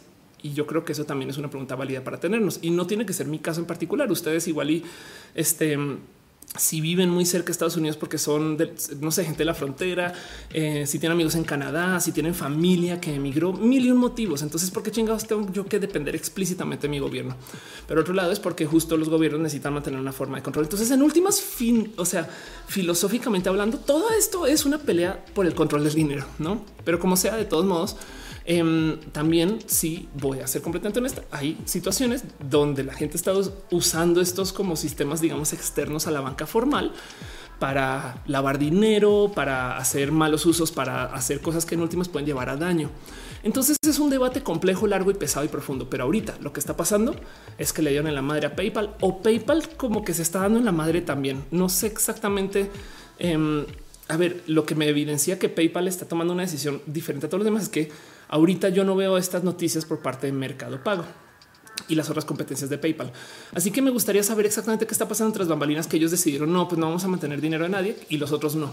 Como sea, de todos modos, eh, sepan que esto está sucediendo, pero el verdadero motivo es porque México quiere regularizar sus finanzas y el tema del dinero digital es muy importante hoy. Laura dice algún dijo New World, New World Order. Ya se me olvidó hablar inglés. Puede que sí. Joey Mars dice eh, que las intervenciones en economía del gobierno son criticadas por políticas de derecha. No, sí, justo. Eh, Héctor Hernández dice eh, gangsters, gangsters.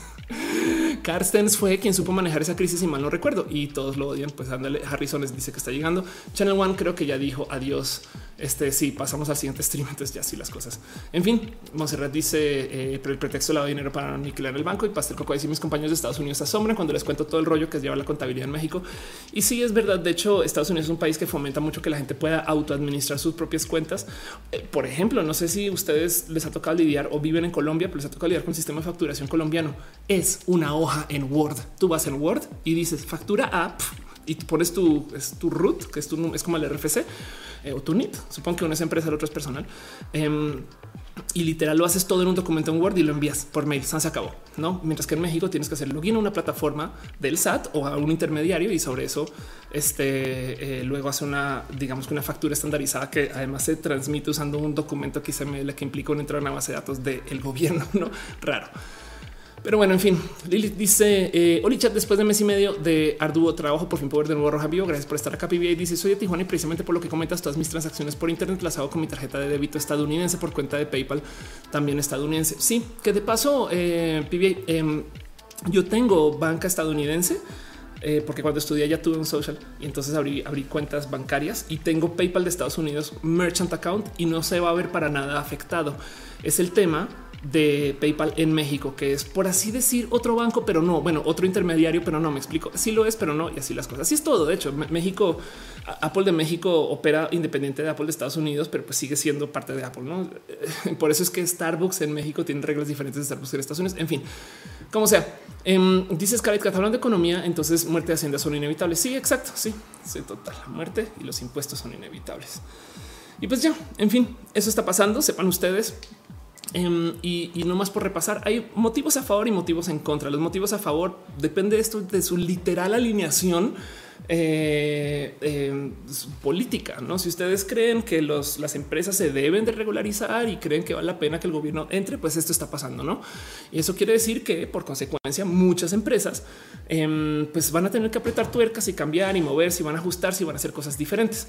Del otro lado, si ustedes eh, les salta que las empresas justo eh, les, les obliguen a hacer cosas que no deberían, pues eso es lo que está pasando. No, em, como sea, PayPal se ve afectado ahorita. Si ustedes usan PayPal, pues sépanlo, sobre todo porque esto puede volver caro el tema de comprar en línea, el tema de pagar Uber, el tema de tantos servicios digitales que nos van a afectar a nosotros usuarios de la web. Monserrat Morato dice: Yo creo que PayPal se va a volver competencia de prosa si sabe hacerla. Ándale. Chris dice: Hola, Oli y así las cosas. Pero bueno, eso es todo lo que está pasando. Fernando, películas dice: Te extrañaba mucho. Muchas gracias por estar acá, Fernando. Películas.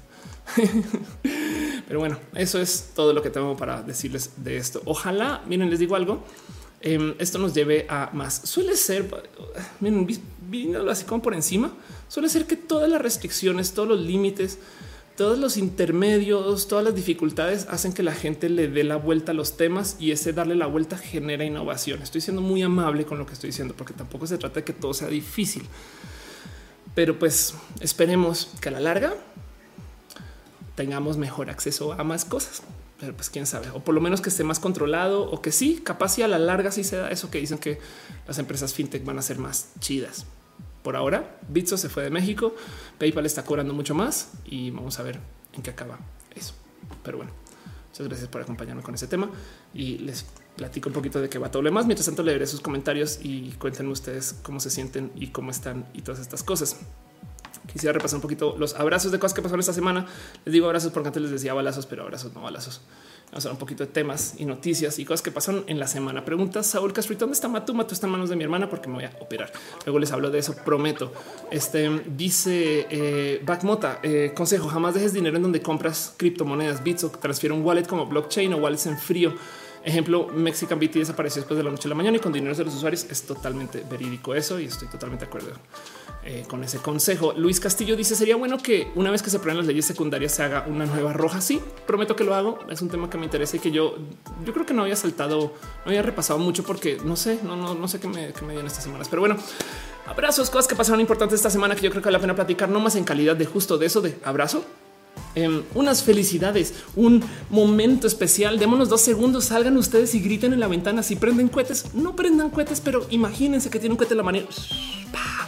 Griten, saluden, celebren y díganle ustedes a su primo chiquito que Ash Ketchum por fin ganó un campeonato Pokémon. Para los que no saben de qué chingos estoy hablando, después de 22 años, nuestro siempre joven Ash Ketchum, que yo creo que ya se le está comenzando a mostrar la edad un poco. En esa foto ya lo veo no de 10 años por fin consiguió coronarse como campeón de la región Alola en el episodio número 139 del anime de Pokémon. Este son and Moon Birth de Alola Champion. Em, y, justo de entrada, primero que todo, que le pongan así el episodio, pues ya es un poquito spoiler, no? Dice Lauros, ¿qué opinas de Fondeadora? Soy usuaria de Fondeadora. Ojalá les vaya bien. Tiene una propuesta bonita y sé que tienen el corazón donde es. O sea, conociéndolos, son lo suficientemente como este transgresores, pero también quieren apoyar a la banda, no? Y así las cosas. Dice que acabar si estos temas les interesan, investiguen sobre el foro Inversiones 2018. Ándale. Eh, Erisu dice consejos para alguien que ha empezado a vivir solo en un departamento. Aliméntate bien, chingada madre. Y si no te vas a alimentar bien, toma vitaminas. Sabes, es muy fácil entrar en la huevonería de la comida, pero bueno, en fin, este dice más porque después de 20 años, el preadolescente de 10 años ganó exacto. Omadev dice solo tuvieron que bajar la resolución para mejorar el rendimiento. Elisa Sonrisas dice tengo que aprender eh, mucho sobre administración financiera ahora que quiero independizarme del mundo Godín.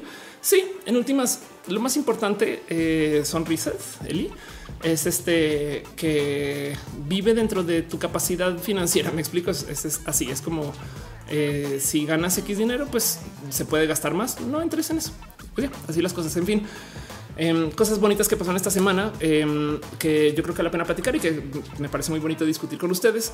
Y esto es una pequeña mención a Dante arroba Vales que se está quejando de Noti GDL. Primero que todo, sí, justo. Qué groseros, qué groseros. Gracias, Dante, por ponerlo así. Esto fue un pequeño tweet donde dice: Dice Noti GDL que son unos transfóbicos, que les falta un chingo de perspectiva de género y porque en pleno 2019 dicen hombre vestido de mujer. Que hay mucha gente que me ha platicado de esto y que pensaba que esto era una leyenda, un invento. Pero pues bueno, esto es una noticia horrible donde eh, asesinaron a balazos en una pensión para trailers en Álamo Oriente San Pedro Tlaquepaque eh, parece ser tres personas y los mendigos dicen un hombre, una mujer y al parecer otro hombre vestido de mujer. Esto es transfobia pura y dura, pura y dura.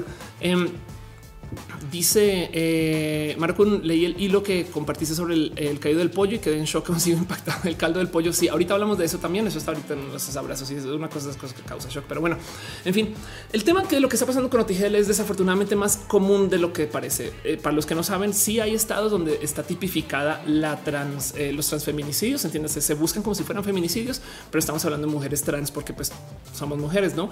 Y del otro lado, legalmente hablando, pues perdón, pero mi pasaporte dice mujer. Entonces, en últimas, ¿qué más se puede hacer? Pero como sea, me da mucha rabia que a nivel de los medios sigan haciendo este tipo de mamalonadas donde de repente dicen sí, pues claro, no hay ningún problema. Pues o sea, es un güey que se quiso vestir de mujer. El problema aquí es que también igual hiciera una persona travesti, no? Pero a ver, Em, asumamos que es una persona que hace drag, un hombre que se trasviste. Esa persona no tiene ningún problema. Suele ser, suele ser todavía. Eh, o sea, no quiero hacer una generalización constante, pero lo más probable es que esa persona que se trasviste de mujer, así sea por drag o por transformismo, no tiene ningún problema con que se le hable en pronombres femeninos.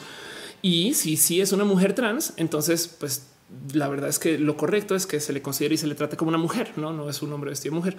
Entonces, la, de, la digamos que la situación más safe es igual hablar en pronombre. ¿Qué les cuesta? ¿Qué les cuesta? Una, dos mujeres. Es este mismo cuento que se ve mucho de lo mediático que de repente dicen que dos mujeres andando van andando por la calle solas. No, perdón, no están solas. Y son dos mujeres, están acompañadas. No me da mucha rabia todo esto, pero tenía que calidad de abrazos. Este no es más una cosa que pasó esta semana que me parece un poquito ruda de considerar. Entonces, pues muchas gracias, este eh, Dante, por compartirlo. Em, justo me mandó un DM en su momento de güey, tengo mucha rabia de que estas cosas sean así. Yo, pues sí, güey. Y pues, ¿qué les digo a nivel de medios? La otra cosa que les encanta hacer, digamos que me llegara a pasar algo a mí, ahí sí, esperemos que no, pero les encanta de repente decir Ofelia Pastrana o como se le conocía legalmente, como no, o Ofelia Pastrana o su nombre de verdad, Mauricio Pastrana. Güey, mi nombre de verdad es Ofelia, güey, no? Entonces, eso también me da mucha rabia, no? Dice Simón Luis, eso cuando dicen eh, con la E, ah, que eh, sí, todos hablemos con la E eh, en género neutro me parece espectacular. Sería muy bonito eh, que adoptemos más la E o la X en caso de que vivan en Estados Unidos. Es un tema de cortesía y ya no pasa nada. Simón Ulises dice cuando dicen fulanita de tal, no que antes perenganito. Exacto. Eso también me da mucha rabia, pero bueno, en fin, mucho que hacer a nivel de la comunicación de la gente LGBT y sobre todo la gente con eh, varias diversidades de género, pero pues así somos, no? En fin, otra cosa que pasó esta semana, muchas gracias a, a, Copy Ninja. Este, muchas gracias a, a Marian Em, quien eh, justo comparte un chingo de cosas muy bonitas porque además es muy analíticas del tema del trabajo sexual y es una persona bien pinche cool. Y como dice su bio, me desnudo en Internet y cobro. Tuito sobre mis gatos es además una persona espectacular, neurodivergente y afín. En fin, denle follow si pueden copiar ninja guion bajo dos veces, eh, porque pues es que, les digo, es Narutart. Te quiero, te quiero, pero eres Narutart. Em, y me divierte mucho que dice, claro, por supuesto, estas cosas se están haciendo para ayudar con tu balance, ¿no? Y comparte esta noticia que también me la pasó eh, J. José Juan Mota, que está en el chat, em, que habla acerca de alguien que desarrolló una cola para mantener el balance. Y miren, yo he hablado mucho acerca de cómo el primer día que alguien se inventa una cola chida implantable, ahí voy a ir. Esta cosa me interesa mucho. Es una cola un poquito burda, pero de todos modos, em, la idea es que literal puedas tener una pieza mecánica que, ojo, se mueve sola. La idea es que sí te ayuda con el balance. Tiene una cantidad de sensores, bueno, un par de sensores y entonces eh, te puedes inclinar hacia adelante y te sostiene eh, y puedes hacer como cositas que este, eh, podrías hacer tú si fueras un animal como un gato, no? Eh, Bakmota justo está diciendo ahorita que mencionaste lo de, lo de caldo de pollo. Richard Stallman renunció a la FCF y MIT después de los correos que envió hace unos días sobre esos temas. Ándale.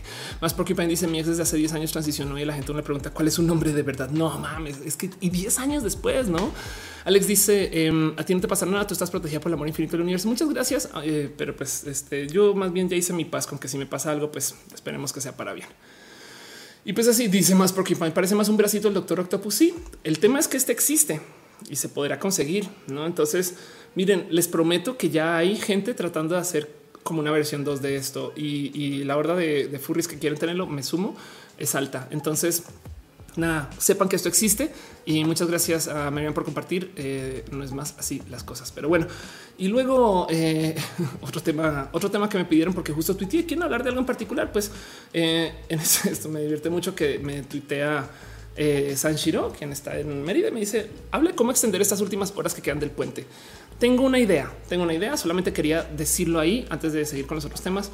Querido San, puedes no trabajar mañana y ya y extiendes el puente todo lo que quieras. Jessica Santín dice el mejor traje furry con esa cola. Totalmente de acuerdo. Este Ivonne Nator dice: ¿Tú dónde está? Lo tiene mi hermana. Metal Blue dice: Tiene campo. Tengo un campo así. Calma. Monserrat dice: Avísame cuando salgan las alitas. La neta, sí. Harrison Benavides dice: Quisiera que también pudiera sujetar cosas. Sería chido. Alex dice: van a crear al doctor Octopus que también inventen una araña radioactiva. Prontamente alguien. Pero bueno, el caso San, todo lo que tengo que decir es: si, si no trabajas mañana, extiendes tu puente, todo lo que quieras, todo lo que quieras. Digo, otra cosa es que no puedas comer, otra cosa es que no puedas pagar la renta. Eso ya no es mi tema. Pero sí, en fin, Aaron Javier dice: Yo de hecho voy a pedir un libro, eh, perdón, libro de jueves para ir por mi mini Genesis chingón a huevo, a huevo total. Y eh, Lau Ross dice: Soy influencer, me hago cambios de implantes, valdrá la pena guardarlos y rifarlos. Wow, ¿por qué te vas a hacer? Yo me voy a hacer cambios de implantes y no, no los guardes. ¿Qué te pasa? Más, más Porcupine dice videollamada Matú para cerrar el stream. Ay, sería bonito, debería. Veo que están dejando piñas. Entonces, eso quiere decir que alguien dejó un abrazo financiero. Muchas gracias a Pastel Cocoa que dice vivan los pasteles. Sí, vivan los pasteles. Muchas gracias. Eres el pastel más divertido del YouTube y el Twitter. Pena Rubra dice yo quiero miraña radioactiva. Yo también. ¿Cómo ves que yo también? Muchas gracias. Piñas para ti, piñas para ti. Ahí. En fin, Pero bueno, otra cosa que pasó esta semana que eh, yo creo que vale la pena platicar. Esto es un tema inmenso, entonces voy a seguirlo con ustedes y lo voy a leer. Me lo compartió Marco Montoya. Gracias, Marco, por dejar esto. Em, y es un hilo que justo se estaba platicando acá ahorita que comparte arroba my life as thunder. Aquí yo, ¿por qué no te doy follow? Eh, démosle follow a estas. Eh, dice my life y se va a publicar un hilo a riesgo que me puedan cerrar la cuenta porque es así de eh, importante este tema. Pues es importante que sepan que se están descubriendo las redes de pedofilia en Internet. Primero que todo, sepan ustedes que eh, sin importar la aparición que hablen, hay reglas diferentes, leyes diferentes, porque la pedofilia está como que universalmente unificada como algo que no se debería de hacer. ¿Por qué? Pues porque los niños no pueden dar consentimiento. Entonces cualquier situación sexual con un niño es un acto de violación. Guárdense eso en el corazón porque a veces me preguntan, pero ¿qué tiene de malo? Pues güey, que están violando gente. Y del otro lado, que quien erotiza a los niños, pues fomenta este tipo de eh, eh, digamos que uso eh, abusivo de la sexualidad. Entonces no está para nada chido, pero no le quita que hay mucha gente que ha intentado desde hace mucho tiempo justo lidiar con qué hago para poder pasarme estas fotos y han aparecido muchos esfuerzos a lo largo del tiempo de justo sexualizar a muchos niños chiquitos y por consecuencia existen discos duros con estas fotos y hay esfuerzos undergrounds y es horrible que esto siga siendo algo que la neta tengamos que seguir batallando, pero pues así las cosas. Pequeño paréntesis, caso espagueti dice caso hipotético. Digamos que hay un evento hecho solo para mujeres, que sé yo, llámalo educa tu niña interior. ¿Qué opinas un hombre que no se identifica como mujer más asegura que se siente en profundo contacto con su lado femenino? Quiere ir. ¿Quién soy yo para decir que ese hombre realmente no es hombre? Me explico. ¿Quién soy yo para decidir eso? Digamos que lo que necesitas es que tu documento dice que es mujer. Ah, bueno, qué chingón. Pues veas, vas los trámites. Cualquier hombre que sienta que quiere abusar de la ley o de la situación social para entrar a lugares de mujeres, primero que todo, em, uno, ¿qué tal que sí tenga un tema? O sea, yo no conozco muchos hombres que por gusto de repente digan, ay, voy a hacer eso como mujer. ¿Saben? O sea, eh, igual existe, pero la neta, como que de repente digan, si quiero hacer, o sea, es como, es como, son los casos de no homo, no es de no, pues a ver, me voy a trasvestir para ir a un evento pero es, pero no, no, no, es, es, por, es por trolear, ¿eh? ¿Quién soy yo para decir sí, a huevo, es por trolear, güey? No, y nada, pues si quiere sentirse mujer un día, pues adelante, a ver, te reto, güey, a ver, vamos al baño mujeres también, chido, vamos a hablar con tu jefe de tu, este, de que ahora eres mujer. Yo le doy la bienvenida a estos trolls. Em, porque de cierto modo me, me, da, me da gozo de vamos a ser mujeres un día, ven, ven conmigo no pasa nada. Chido, chido, señor Don Troll. A ver, venga, qué tal mujeres, no?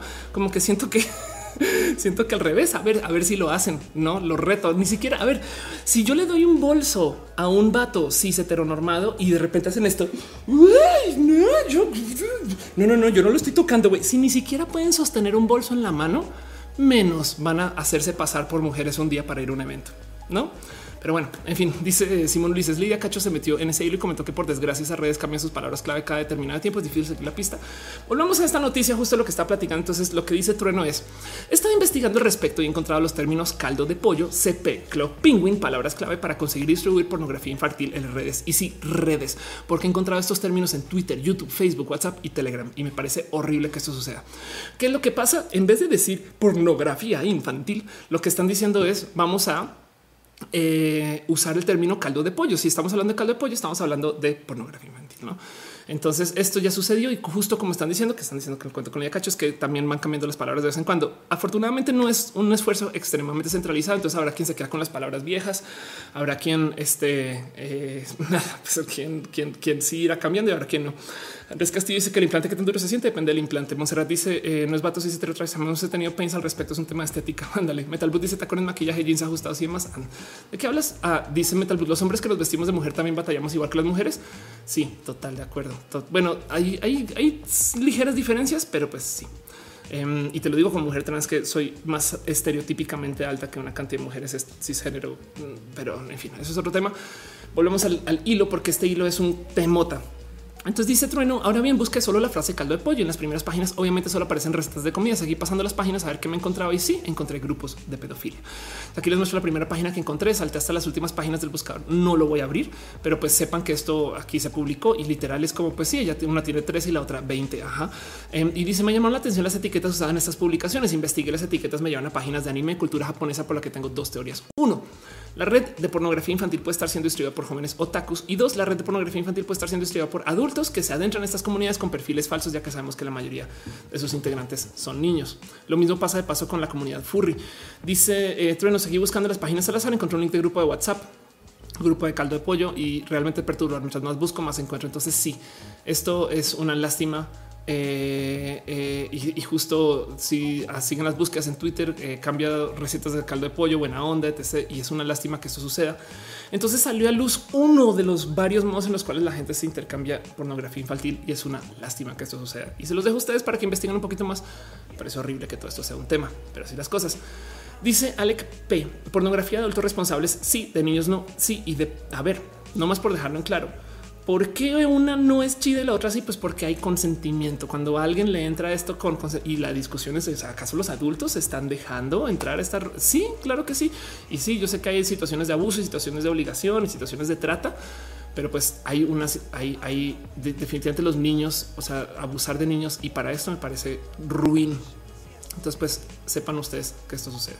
Otra cosa que quisiera platicar con ustedes de algo que sucedió esta eh, semana y que de hecho fue una recomendación de Caro. Dale Caro a nuestro martillo del chat, la persona más cool que hay en el Internet. Y gracias por estar acá. Caro de repente dice: Podríamos adelantar el tema del meteorito del 3 de octubre y el fin del mundo. Yo digo otra vez. Entonces, Caro, gracias por compartir el tema. Y yo todo lo que tengo que decir es: vamos a repasar nuevamente, nuevamente nuestra lista de fechas cuando se va a acabar el mundo. Em, porque es una lista larga. Está en español, no sabía. Ok, em, en español creo que hay menos fechas, pero de todos modos es solamente saber que supuestamente el mundo se va a acabar o desde, desde que somos usuarios del Internet. ¿Cuándo comenzaron a usar ustedes el Internet? Em, este, el 5 de mayo eh, se, eh, afirmó eh, que los planetas Mercurio, Venus, Tierra, Marte, Júpiter y Saturno se alinearían por primera vez en 6000 años. Ok, em, luego en el 2011 el rapto se supone que iba a suceder eh, en octubre también. En diciembre del 2012 el fin del mundo, las alineaciones galácticas, una reversión geomagnética, todo eso. Nibiru también iba a suceder una invasión extraterrestre. Luego en el 2013 eh, el Papa número 112 que gobernaría la, la Iglesia Católica se supone que iba a suceder el, 22 de febrero. El History Channel afirmó que según la mitología vikinga, el fin del mundo sucedería el 22 de febrero del 2014. Luego, eh, el 23 de septiembre del 2017, las personas creían que la Tierra se iba a destruir porque todos los planetas iban a estar. Ah, este es ahorita, perdón. Ah, no, del 2017. Todos los planetas que iban a estar en línea, el planeta X iba a chocar con la Tierra, no? Una teoría que asegura el numerólogo. Luego, el 23 de abril, eh, un video en YouTube, el cual el fin del mundo ocurriría con la aparición del planeta Nibiru. Parece que Nibiru es como el nuevo eh, eh, coco de, las cosas.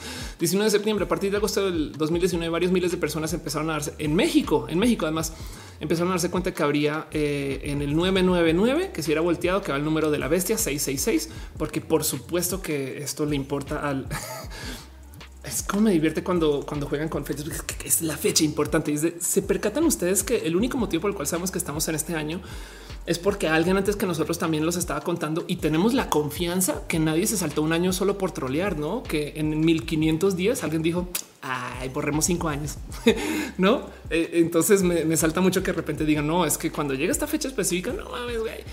Y así las cosas. Em, pero ya dice eh, Jessica eh, de Santín, cuando llevas 10 fines del mundo, entonces ya somos leyenda. Exacto. Varón Javier dice Superman y Goku ya nos salvaron varias veces. Es verdad. Escaletka dice estas frases las menciona en el programa sin filtros cuando habla de Anonymous cazando esas redes y pues es escabroso en forma de camuflarse totalmente. Acuerdo, División de el mundo es como el túnel de la línea. Hace décadas llevan dando fechas. Exacto. Sí, es una referencia sumamente colombiana, pero sí, estoy totalmente de acuerdo. Algún día llegará, algún día llegará ese túnel. Monserrat dice, dice, gracias caro para aumentar mis bigotes. Yo no me quiero morir en meteorito. Yo no, no soy dinosaurio. Ulises dice, si escribo mal tu nombre, me echarán de Facebook.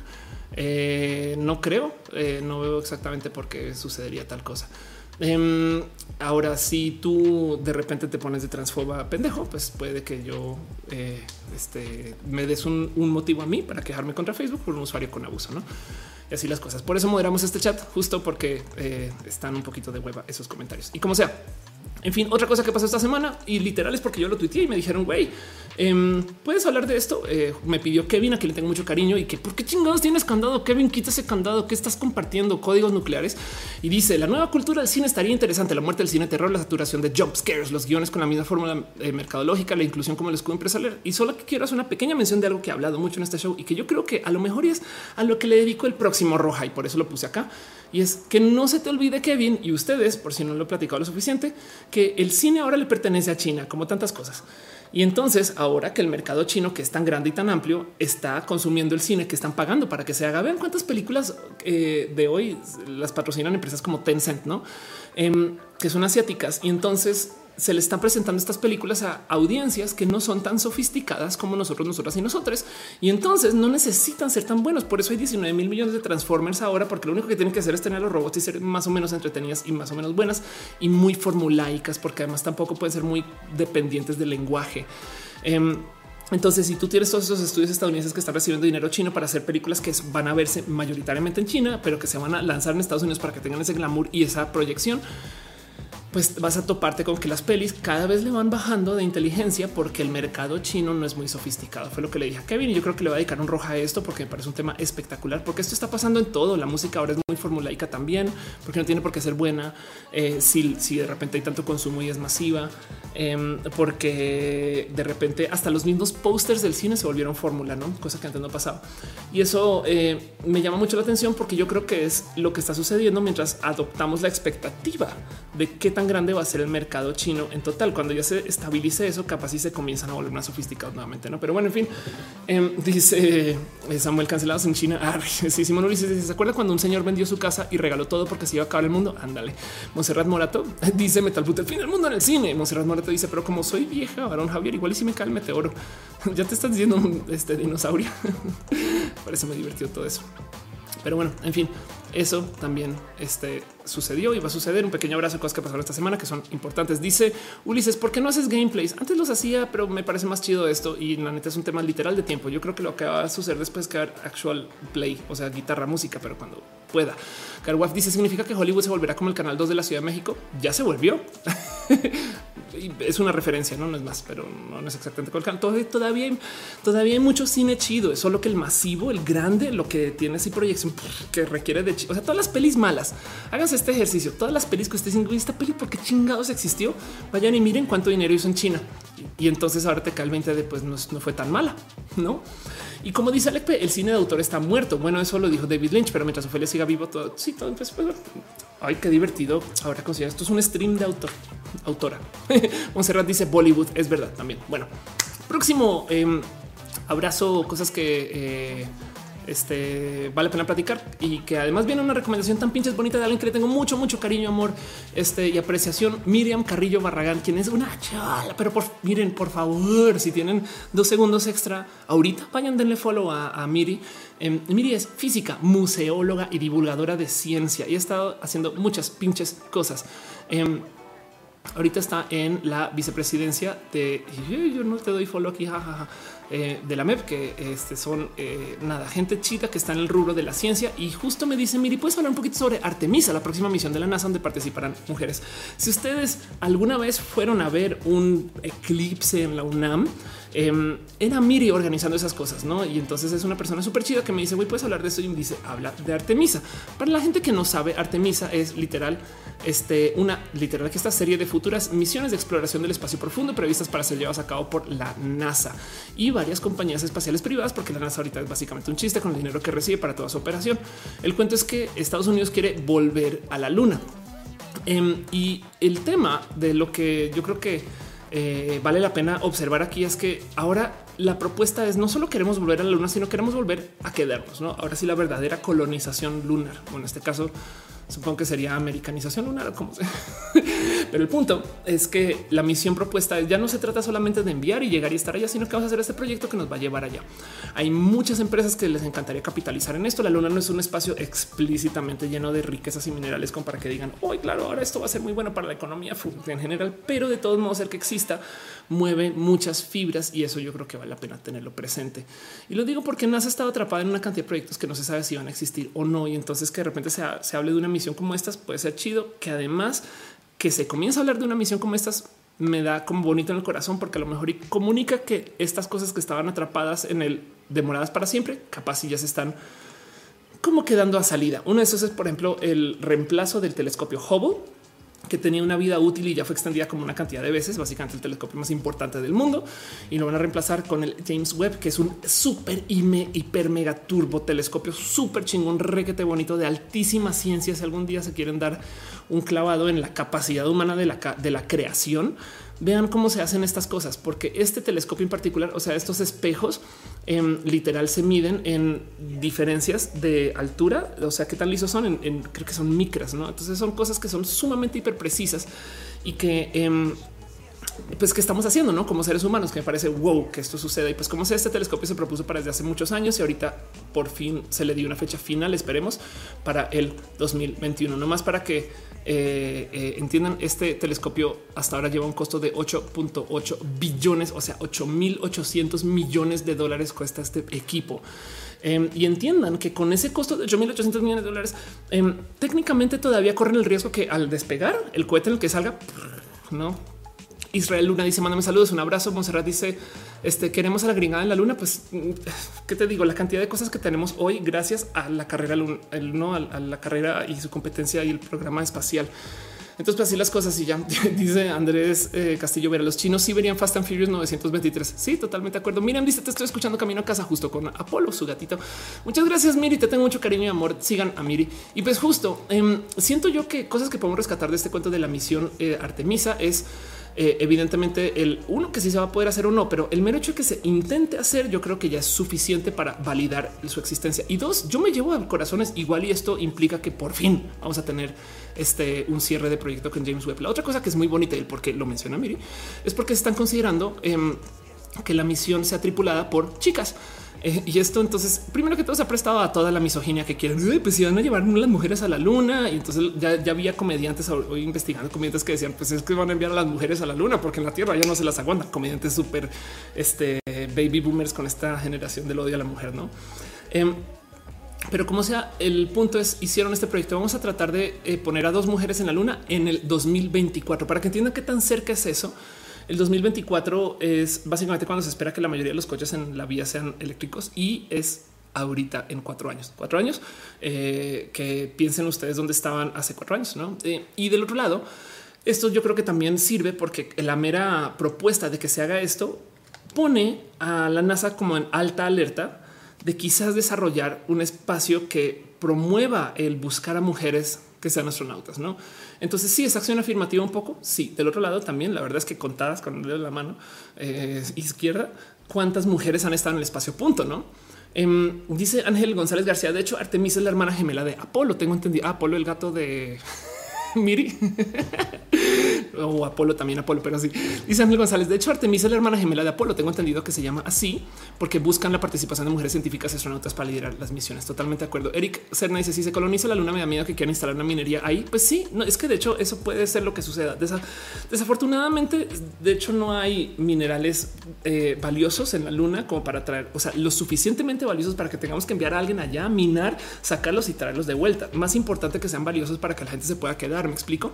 Parte de la búsqueda del agua en otros espacios por fuera de la Tierra es eh, que igual y eso se presta para que mucha gente eh, pueda quedarse allá o que tú tengas alguna forma de generar allá tus propios eh, consumibles que pueden ser algún tipo de generadores de energía para que luego puedas hacer otro modo de transporte. No sé, mil, mil motivos, pero la luna es bastante inerte y no quiero decir muerta, pero pues con poco que ofrecer pero sí se trata un poco más acerca del extender la capacidad humana y también sobre todo eh, el seguir con este como camino de por dónde vamos y a dónde vamos. Y en últimas la luna puede ser un camino de salto para llegar a Marte. No hay mucho que hablar acerca de esto, pero yo creo que lo importante aquí es solo considerar que em, este tipo de misiones siempre desarrollan algo. Siempre el mero hecho de que se planea hacer va a salir con nuevas tecnologías, nuevos modos. Miren, es que piensan en esto. Si de por sí tenemos que lidiar con usos horarios, ahora qué va a pasar cuando tengamos gente en un planeta o en un, eh, eh, cuerpo eh, extraterráqueo que maneje días diferentes, no? Em, o sea, de que esto me, esto me divierte mucho considerar. Si tú vives en Marte, primero que todo, hay como 20 minutos de demora de transmisión solamente por la distancia que hay. No, bueno, Marte está lejos, mucho más lejos que la Luna, pero del otro lado, si tú estás viviendo en Marte, pues las fechas son completamente diferentes y no tienen, no tienen nada que ver casi con las fechas que hay acá. Entonces, si tú calendarizas algo, en literal en, Google Calendar, eh, la fecha en Marte va a ser diferente, aparte de la hora y aparte del tiempo para transmitir. Em, ¿Y qué le va a hacer esto a los horóscopos? Ah, pero como sea, eh, esto me divierte mucho de considerar. No más eso, el cómo lidiamos con la diversidad de gente que está por fuera. Todo eso yo creo que tienen que ser positivos netos. Y en últimas, lo que van a hacer es que van a acelerar el desarrollo de las empresas que se encargan de llevar a gente al espacio. No dice Alec Y si enviamos el cine comercial en una misión al sol, junto con los pedófilos. Todo se soluciona de una con esa. Andrés Castillo Vera dice en Kurgesast hablaron de la explotación de recursos. Em, justo era un paso hacia la exploración espacial. Sí, total. Dice Luis Castillo, para el agua funciona más lunas como Europa, pero se necesita otra estación de relevo para el lanzamiento. Órgano, eh, oxígeno no se puede sintetizar fácilmente desde la luna, pero sí desde Marte. Sí, hay muchas cosas.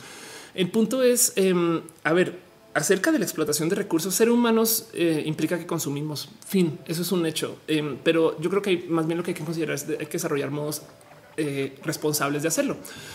Y acerca de el explotar o no la luna, eventualmente una, a ver, tenemos una cultura de crecimiento de población y yo creo que está necesaria si queremos mantenernos como una población existente. Punto. Em, y entonces tener acceso a poder tener gente en la luna igual es lo que nos salva. igual y si acabamos dinamitando y explotando el planeta y sobrevive gente en la luna, pues es lo que salva a la humanidad. No sé. Dice Lu, hay una charla TX del equipo que trabajó con un rover marciano. Tenía que vivir con horario marciano. Literalmente sí. Um, Caro dice yo que deberían ser bots operados remotamente como si fueran videojuegos. Sí, eso deja muchas preguntas. ¿eh? Si tú, porque, porque bien que puedes vivir, digamos, dentro de un VR con robots en otros planetas. Y entonces, si llegaron, es, este cuento de cómo ahorita en la luna ya hay eh, el 100% de la población lunar es robótica, ¿no? Entonces hablemos de Skynet.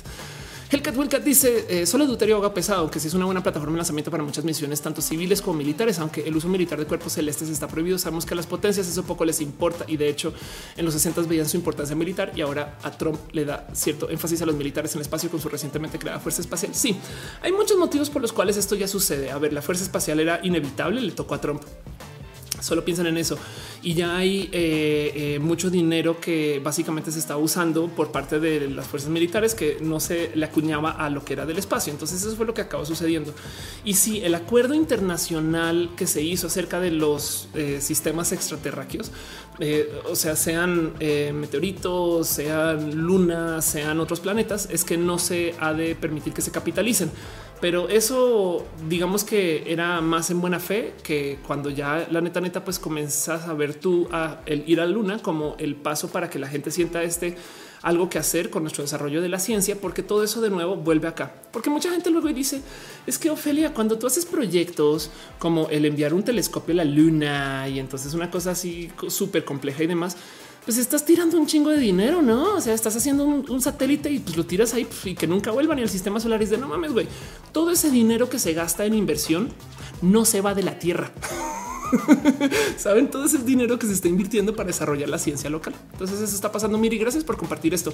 En, empápense mucho más de lo que está pasando con, Artemis o Artemisa. Me parece eh, un chido proyecto en general y sepan que justo la primera parte del programa Artemisa es el de llevar el nuevo, de nuevo al ser humano a la luna, siendo la última vez en el 72 con el Apolo 17. Para ello la NASA eh, lleva desde el 2011 eh, tras el fracaso de Constelación, que de acuerdo eh, desarrollando nuevos medios para conseguir su objetivo. Y de paso, Estados Unidos ahorita está en un lugar diferente porque las empresas de lanzamiento, digamos que extraterráqueo de, de, bienes, o sea, las empresas coheteras, Em, han estado haciendo muchos progresos y vienen muchos proyectos bonitos, pero bueno, en fin. Dice Juan Pablo Mateo Lito, la cuarta guerra mundial será en el espacio. Yo digo que eso va a ser en el ciberespacio y que seguramente ya está sucediendo de un modo u otro. Si consideramos a la guerra como la guerra de ideologías que está pasando en Twitter, eso me parece que es algo muy pinches presente. Pero bueno, la otra cosa que quiero presentarles o compartirles a ustedes de algo que eh, siento que vale la pena discutir viene de nadie más y nadie menos que de Lena, Lena Gamer, a quien le tengo mucho cariño porque es esta streamer que lleva este pues, perdón, plena, pues, pero poco, ¿no? Está comenzando como streamer, como twitchera, está comenzando también como cosplayer y está haciendo cosas muy bonitas. Si algún día tienen chance, de una pasadita por el canal de Elena eh, para verle hacer streams. Pero bueno, el caso es que dice no, pues yo quería presumir cosplay nuevo y ni modo. Y comparte esta nota de Kotaku donde dice que Twitch suspende el stream de una twitchera desde luego que se pone un disfraz de cosplay, un cosplay de un disfraz de cosplay, un disfraz de Chun Li, un cosplay de Chun Li. Pero es que no saben, Chun Li es un personaje de Street Fighter que espero no tener que explicar bien, bien a fondo quién es, pero pues el punto es que em, es un personaje conocido que eh, básicamente, eh, pues nada, pues mucha gente se disfraza de, es más, eh, Banana Cosp, los México se llevó la final del World Cosplay Championship em, por usando este usando este disfraz es más Ofelia, ¿por qué no preparaste esto? Banana Cosp Boys Boys. Esto por si no lo han visto, yo creo que lo mencioné acá en roja seguramente, pero em, los banana cosplay boys, que quienes de paso son personas bien pinches chidas y tienen como que muy poquita atención. En hace dos años se llevaron el dónde estás, dónde estás, dónde dónde estás. Hace dos años se llevaron la el World Cosplay Summit con un disfraz de aquí está con un disfraz de uno de ellos se disfrazó de Chun-Li. Son estos dos personajes quienes de paso, o sea, son dos vatos. Em, creo que son de Cancún y entonces tienen como esta formación cancunense del entretenimiento y de la presentación y demás. Y justo hicieron esta presentación de un Dalsim y una Chun-Li. Y entonces lo primero que sale a luz cuando ven algo así, vean esta persona, güey, está bien pinche chida. Eh, vean este video, eh, se lo recomiendo. Es bien pinche, es muy, muy pinches divertido para hacer cosplays de no mames, güey, a qué horas ensayaron tanta mamá y lo logran. Em, pero el caso es eh, justo eh, dicen entonces que en Twitch le suspenden eh, o no sé si fue que le suspendieron su stream o su canal. Espero que solo su stream. Y pues mucha gente salió a decir es por temas de copyright. Y la verdad es que en este caso en particular, no lo que acabó sucediendo es que muchos trolls le reportaron su stream diciendo que incitaba a la sexualidad. Em, que era indecente y eso es algo como de lo cual yo creo que ningún Twitchero se salva. Em, a mí me ha pasado que este show me lo han reportado varias personas hace como dos o tres semanas en Facebook. Me llegó una notificación de que dicen que es indecente, es roja. Yo, güey, pero qué estoy haciendo? O sea, ya, quisiera estar haciendo cosas indecentes para que se reporte, no? Y entonces eso suele suceder. Como sea, de todos modos, parte de la discusión lo que decía es justo que buscó eh, el outfit en una talla más grande em, para asegurarse que no estuviera mostrando mucha pierna, porque literal la queja es muestra demasiada pierna, que me parece eh, un poquito eh, rudo.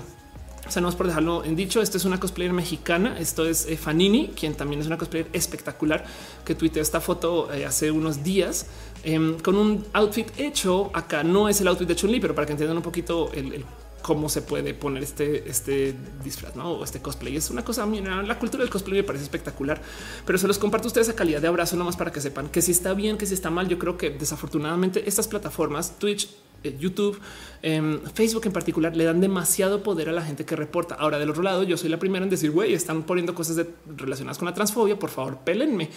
Entonces es complejo decir dónde y dónde no. Yo creo que desafortunadamente es muy difícil encontrar un balance entre qué es troleo y qué no es troleo, sobre todo para la gente que hace estas plataformas porque poder medir que Carlos Pérez lo está diciendo porque la neta neta sí le parece que es indecente, eh, pues hace que estas empresas reaccionen y a veces demasiado rápido. Y luego al otro lado, igual también lo que da mucha rabia es que te topas con que luego ves gente haciendo cosas que dices, güey, eso porque sí lo pasan y esto porque no, no, en fin. Dice Mimi San banean por cualquier cosa. Pues sí, Peggy dice: Tengo entendido que los efectos de sonido de ese video fueron sacados de una partida que ellos aventaron. No mames, qué bonito, qué bonito. Caro dice: El canal lo cerraron por tres días. Metal Blue dice: Debería hacer un roja sobre el cosplay. Se da mucho acoso, intolerancia y fobia a ambos géneros. Sí, es verdad. De hecho, hablé de este tema en, Critical Beats. A guardar acá cosplay. Em, y el tema de que okay, voy a guardar esto aquí en la escaleta nomás porque sí me parece interesante de platicar. Pues bueno, eso sucedió.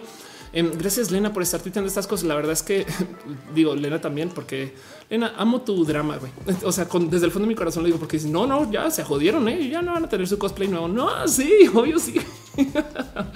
es solamente que lo que pasa es que salieron los trolls, no? Pero bueno, en fin, dice Aguilar un roja de cosplay. Me tendría que presentar en cosplay, no? Chale. En fin, vayan, empápense de lo que hace Elena eh, y sepan que lo que sucedió acá con esta streamer no es que hayan sido derechos de autor, que mucha gente lo pensó, sino lo que acabó sucediendo es que eh, le reportaron su stream y es una pinche lástima. Me da mucha rabia que esas cosas sucedan, pero bueno, así las cosas. En fin, Em, otras cosas que pasaron esta semana eh, que yo creo que vale la pena mencionar y me parece bien pinches bonito de mencionar en particular, como siempre, es una de estas notas que me comparte uh, Ricardo, que le tengo mucho amor y cariño porque hace cosas bien pinches chidas y todos los días me pasa DMs con cosas de las cuales hay que platicar. Y pues justo me pasó esta nota antes del desfile de ayer, no el 15 de septiembre, o estamos en festivo en México, por eso para los que no saben.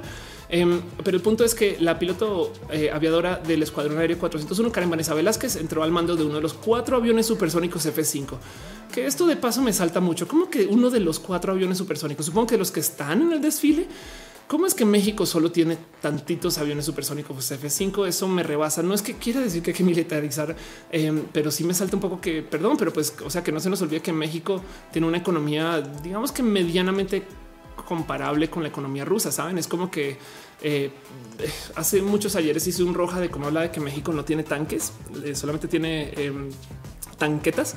Eh, y esto me rebasó, no como que no sabe también, pero bueno, como sea, en fin, eso es un tema para otro roja. Y más bien eh, eh, me quiero que celebremos en conjunto esta noticia que pasó a arroba Ricardo, donde dice mientras que su compañera piloto Mira Martínez Magaña comandará un Texan T6C que se, que se utiliza para entrenamiento. Entonces me parece bien pinche chido que esto suceda, que celebremos que existan mujeres pilotas, que existe gente que está estudiando y trabajando para esto y que ojalá y sirva para no sé, fomentar que otras chicas se avienten a aprender pilotaje y que sean parte de esto. No, ya saben que a fin de cuentas, ser o no ser una persona del sistema militar es una opinión que no quiero debatir acá, pero sí me parece chido que exista este impulso a mujeres acá. Ojalá algún día hablemos de gente gay también hay, pero bueno, en fin, que ahí están ¿eh? de paso. Dice acaba un amigo que también me interesaba que hables del cosplay. Conozco muchos cosplayers trans y a la vez hay mucha transfobia. Sí, ¿eh? llevan muchas cosplayers trans también. Sí. Eh, la Roja dice eh, se ríe como fan de Ace Combat. Ándale. Eso exacto, eso puede pasar. Pero bueno, en fin, eso sucedió. Otra cosa que yo creo que la pena platicar, pequeño eh, abrazón, abrazón importante, cosas que pasaron esta semana. Eh, viene nuevamente en los premios Elliot. Para los que no saben, hay medio cerca, ver, pero pues yo tengo eh, ahí está uno, ahí está el otro. Eh, premios Elliot son básicamente los para mí, los Oscars de los influencers. No tienen por qué ser así. Si ustedes no los ven bien así, no pasa nada. Pero pues el punto de los premios Elliot son esos premios que se hacen una vez al año, donde levantan a los nombres más cool del Internet, la gente de la revista Líderes em, o la gente de Elliot Media. Y Elliot es una empresa espectacular que hace cosas bien pinches chidas. Como dicen, se enfocan en promover y consolidar la industria digital. Y pues bueno, el año pasado tuvieron como un enfoque muy internacional. Este año como que le bajaron un poquito a eso, pero yo creo que tiene que ver con que también muchos youtubers vienen a México a hacerse, muchos influencers. Y pues estos son este, los nominados de este año. Entonces, nomás para repasarlo, cosas chidas que vale la pena platicar. Better You, que no sé exactamente qué significa esa categoría. Está Vico Volkova, pero también está Marta de baile. Esto, miren, no saben cómo es de Vico está en la categoría contra Marta de baile. Wow, me parece espectacular. Para la gente que juega videojuegos, hay una sección de esports. Se me caleo está eh, quien, si no se lo lleva, me duele el cuerpo. Bueno, también está Seiya, Sergio Ramos, Special y Shanks. Em, también hay networks eh, que me, pues bueno, sí, supongo que hay que felicitar a la gente de la industria.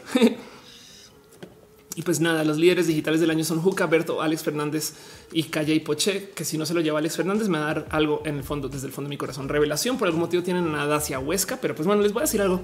Yo tengo una nominación a un Elliot por ser revelación del año y es de güey, si saben que llevo desde el 2009 haciendo streams y como sea. En fin, Hellcat Wilcat dice, de hecho solo tiene menos de 10 aviones de combate fighters. Creo que a menor gasto militar significa una buena vecindad con los... Sí, eso es verdad. ¿eh? México en particular tiene una política de mantener muchos acuerdos internacionales. Creo que no sé, miren, voy a decir algo, una mamalona. Creo que México es el país que más acuerdos internacionales tiene, por lo menos de intercambio eh, de bienes y productos, no sea, económicos.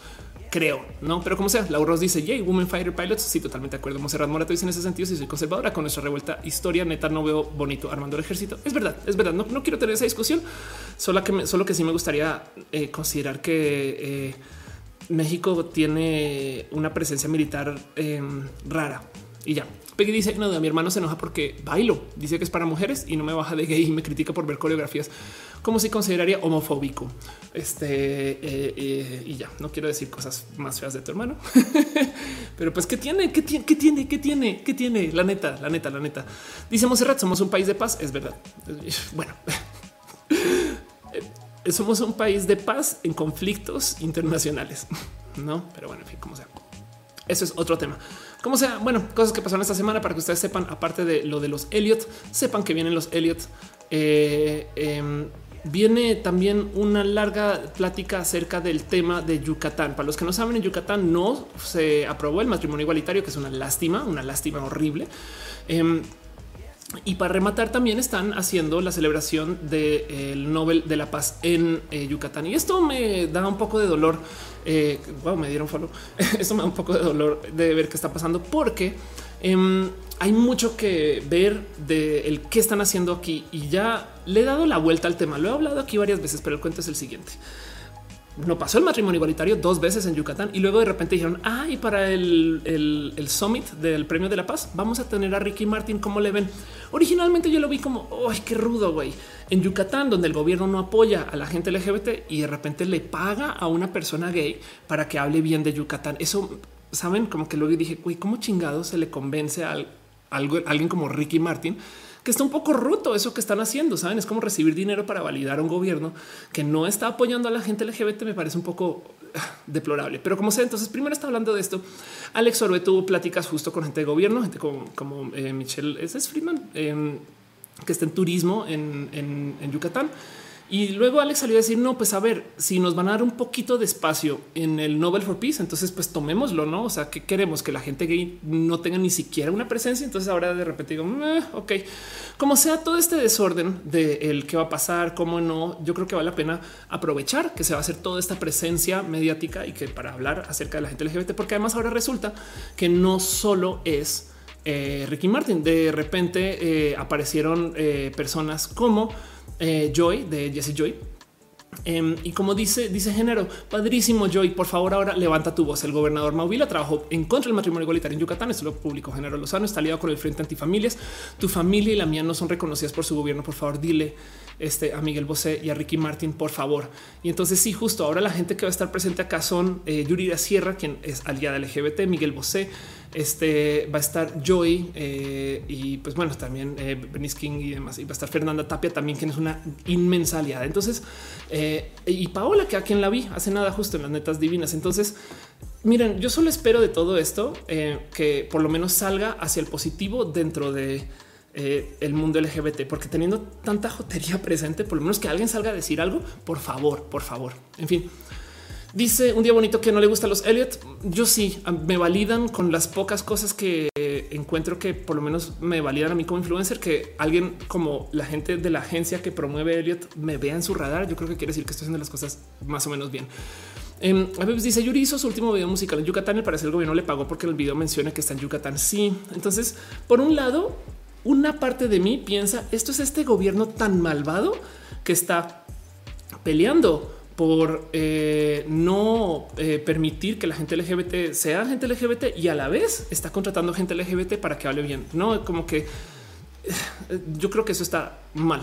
Em, pero bueno, dice este a ver, ah, no, pero ya, te había leído. Em, y dice Skychar así se le convence con dinero. Pues sí, entonces eso, me suena un poquito. Por el otro lado, también justo estas cosas que platicaba Alex es pues sí, em, igual y es nuestro único como pie que tenemos para platicar y, para tener esa presencia ahí. O sea, es, eso o no estar del total, no? Entonces, en fin, yo creo que eso también vale la pena considerar. Pero bueno, en fin, em, la otra cosa que quiero platicar ese tema es justo, dice Alex, en el marco del Nobel, for Peace, colectivos ONGs y activistas con los derechos LGBT, protestaremos al Congreso de Yucatán. Entonces sepan que viene una protesta y el gobierno de Yucatán por sus políticas anti-LGBT. Em, Dale Caro dice en México políticos y congruencia no se llevan exacto. Entonces el punto es el 21 de septiembre. Si ustedes están por allá en el remate de Paseo Montejo en Mérida, va a haber una protesta y se va a protestar contra la discriminación este, eh, del Congreso y por invisibilizar y demás. Entonces, aquí está el grupo en Facebook. Sepa que eso está pasando, Alex. Ojalá salga y funcione muy bien. Peggy dice: Recuerdo que una mexicana eh, Recuerdo que una mexicana está nominada para el Nobel de la Paz. Ándale, Gama Volantes dice saludos, saludos, Gama. Gracias por estar aquí. Y pues bueno, eso está pasando esta semana. Sepan que eso es, es un abrazo, no es más. Y así las cosas. Pero bueno, en fin. Em, otras cosas que me está pasando esta semana que yo creo que vale la pena platicar son literal abrazos. Em, eh, este, esto es no más un pequeño recordatorio. Esto me lo tuitearon, lo tuiteó de hecho Antonio, Oasis Antonio. Gracias, gracias por tuitear estas cosas.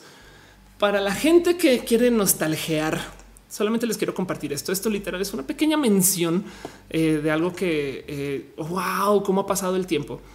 Esto era su roja de la roja hace 10 años, literal 10 años. Esto lo tuitea eh, Antonio, quien es de paso una persona bien pinche cool em, y es Twitter es de que lo le conozco y nos recordó al mundo que en el 2009 estuvimos en un evento que se llamó Aldea Digital. Este fue el primero Aldea Digital para los que saben de qué chingas estoy hablando, porque el otro día, el otro día tengo una historia de una amiga. Eh, abrazo San. Sangel, quien estaba tuiteando que un día en una reunión con gente que trabaja en su agencia les dice no hagamos como esto que se hizo con el perro wow y muchos creativos de la agencia le dijeron que es el perro wow. Y ella de cuántos años tengo, cómo no saben qué es el perro wow. Para los que no saben, perro wow es este, esta mascota de Telmex que existió por muchos años y pues que ahora ya no es mascota de Telmex. Entonces, pues es que cabrón que hay gente que ya no sabe quién es, pero bueno, en fin, estuve ahí por muchos años y demás. El caso es que en la aldea digital en 2009, pues nada, se toman muchas fotos en ese momento y no saben cómo me llegó al corazón, porque eso es un álbum de Google Fotos de ese entonces y hay una cantidad de gente. Miren, así clásicos de la web. Esto es Daniel Mastreta, no mamen. No, ok. Pero lo que sí les voy a decir es ahí les presento a su roja de la roja, muy pretransición. Yo en ese entonces no sabía ni madres de mí. Es más, este, pero bueno, ahí me ven nerdeando con mi playerita de Yoshin al día digital. Y justo este evento era te encierras todo un día en, en este caso fue el Palacio de los Deportes, aquí en la Ciudad de México, y literal te conectas a una mega LAN party estas cosas como que me rebasan. Es de wow, qué pedo. Ahí está el botis, este, ahí está Das. Em, y vean nomás a toda esta gente. Si reconocen a alguien más, tuiteen, lo sépanlo. Esta foto, estas fotos, nada, pues de repente te topas y no era Dani Machete, perdón. Sí que, pues, eso me pasa. Este y eran épocas de esto del tequila Valley, que si ustedes identifican el tequila Valley, güey, gracias por estar en este stream. En fin, todo esto fue hace 10 años, güey. O sea, en el 2009, pues nada, te topas con historias muy diferentes. Esta persona que pasó este arroba boxbyte, Eric Tecayautel, también le tengo mucho cariño. Y por supuesto, Laura Dark. Laura em, era, es una persona, eh, gran parte de los medios que blogueaba en todas las pinches esquinas, güey, hacía un chingo de cosas muy pinches chingonas. Ven aquí a la abogada. Eh, ahí bueno. Entonces, esto nada, pues me trae muchos recuerdos bonitos y se los quería compartir. Como quería dedicarle dos o tres o cuatro o diez segundos a recordar la primera aldea digital. Cuando se hizo esto, literal no existían estos eventos en México.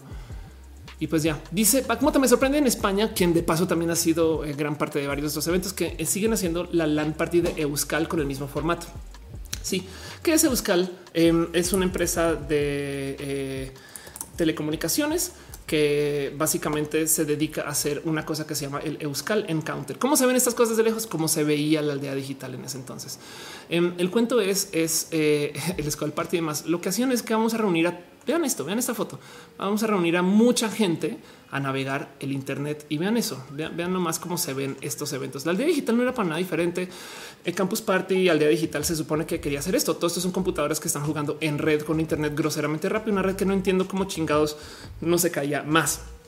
Em, el punto es que eh, la aldea digital, para cerrar esta historia rapidín, em, acabó cambiando cuando Telmex se dio cuenta que igual era más chido hacer eventos de educación de, temas de digital para gente que no esté en digital. Me acuerdo que en los últimos al día digital que se hacían, ellos ya tenían un marketing que decía tus padres no saben lo que es Twitter, tráelos. Em, y dejaron de hacer este tipo de eventos, pero pues a mí parece que son muy congruentes con la marca porque en última son somos un proveedor de servicios de Internet. Vamos a reunir a la gente para celebrar el Internet del modo más chido. Cuando esto sucedía hace em, pues ya 10 años, pues en ese entonces la banda no tenía internet rápido en casa. Entonces tú te ibas acá con dos o tres o diez discos duros a conseguir todo lo que podías conseguir y luego tenías casi que todo el año para consumirlo, no? Y, de hecho te quedabas a dormir ahí, te daban estas tiendas de campaña.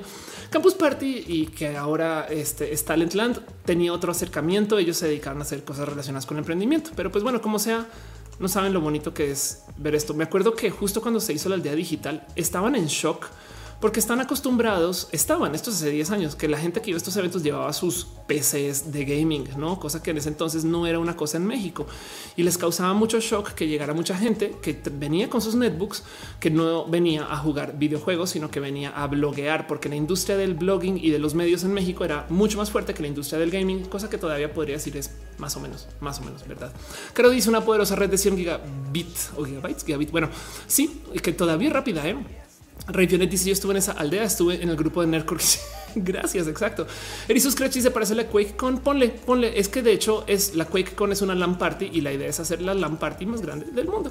Entonces estos eventos existen por eso. me parece chido. Es, vean nomás cómo son estos eventos. Saben, es como todos esos puntitos son las computadoras, güey. Y de hecho, lo chido es que la banda se quedaba gameando de noche, güey. Entonces esto no sé, como que siento que hoy en día no hay necesidad de que suceda porque todos tenemos internet chido en casa, a comparación de ese entonces.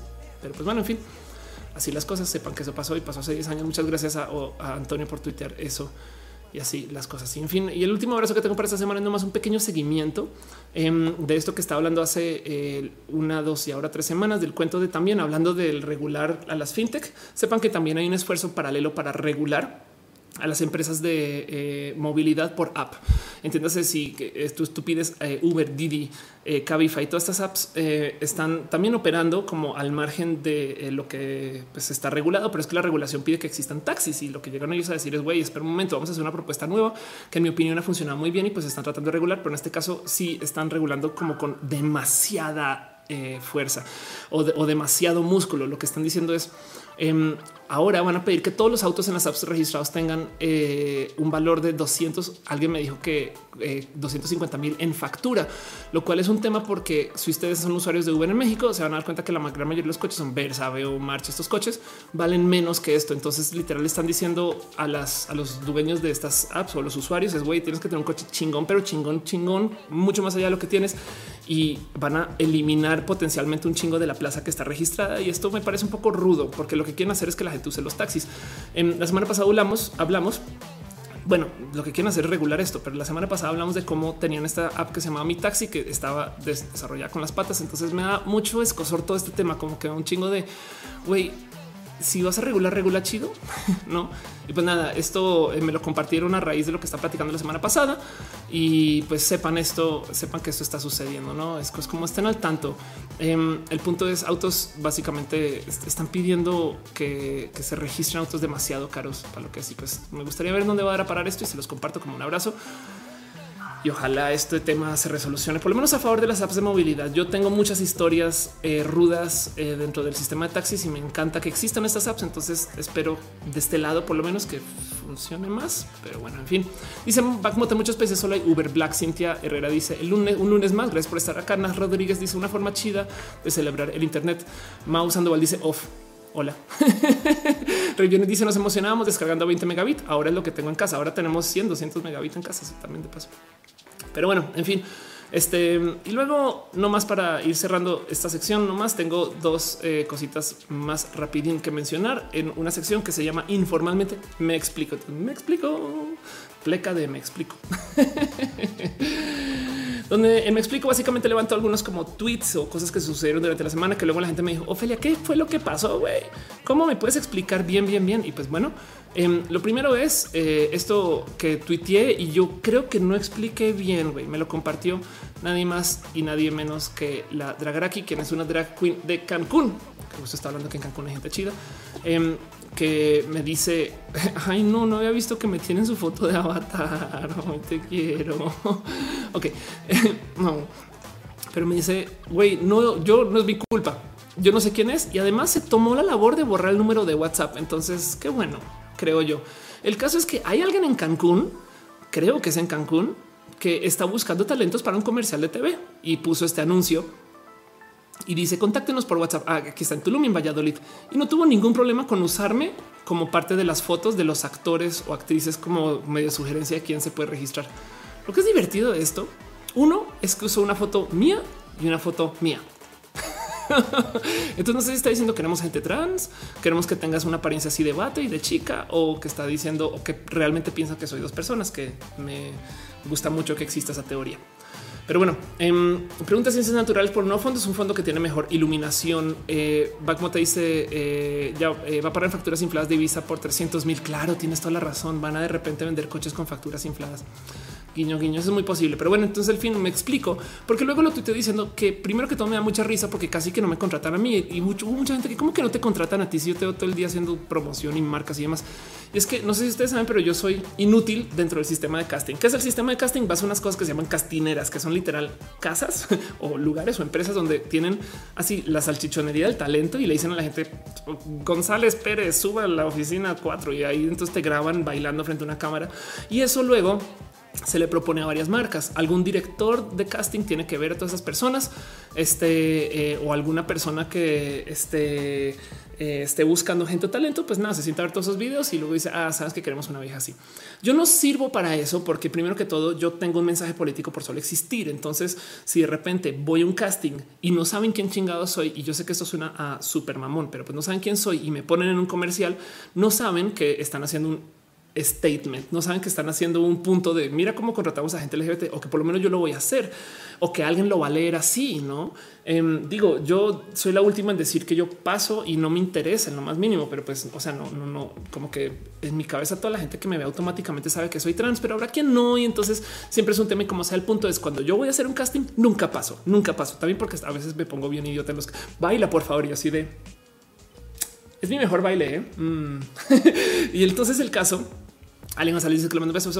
Este eh, el, tema es que me da mucha risa porque justo cuando alguien me dice ven un casting, yo ya les digo, güey, no, no, a mí si me van a contratar es porque saben quién soy y se acabó y así vendo y listo. Pero entonces eh, me da mucha risa eso. Y luego, justo pues la otra cosa que me da risa es que lo ponen como si fueran dos personas diferentes. Entonces, nada, gracias este, por compartirme esto y lo puse aquí como sin explicar y la gente, pero como no entiendo nada, Ofelia. Pues, pues por eso me explico. otra cosa que pasó esta semana que yo creo que vale la pena que eh, o que quiero explicar, no, no sé si necesariamente vale la pena, pero es otra discusión que traigo desde hace mucho tiempo. Yo creo que está atada lo primero que les estoy diciendo. Em, y es que eh, justo salió alguien en redes a comentar esto y esto es un tema que a veces me llega al corazón, a veces no, pero es una posición que yo tengo decidida hace mucho tiempo y es yo sé que yo soy muy responsable con mi maquillaje hoy misteriosamente y porque además estoy mejor iluminada, me maquillé tantito mejor que hace unos shows pero eso no le quita porque mejor, peor, que es estar bien maquillado, que es no estar maquillado. Dice Pastel Cocoa, no te pasa que después de ver mil fotos de transiciones ves una foto de una pareja y crees que es una transición. Sí, me ha pasado mucho. Es más, sabes también qué me pasa em, que luego hay días que tengo esta como paranoia de que todo el mundo es trans, de que nadie es cisgénero. Entonces voy como caminando por el, pues, estoy en el súper y de repente un chingo de gente es de wow, cómo habrás transicionado? No, como que no me cabe en la cabeza que no transicionaron, pero ya este el caso es que justo esto me lo compartieron, esto pasó en Instagram. No quiero decirles quién fue y demás. De hecho, fue una persona chida.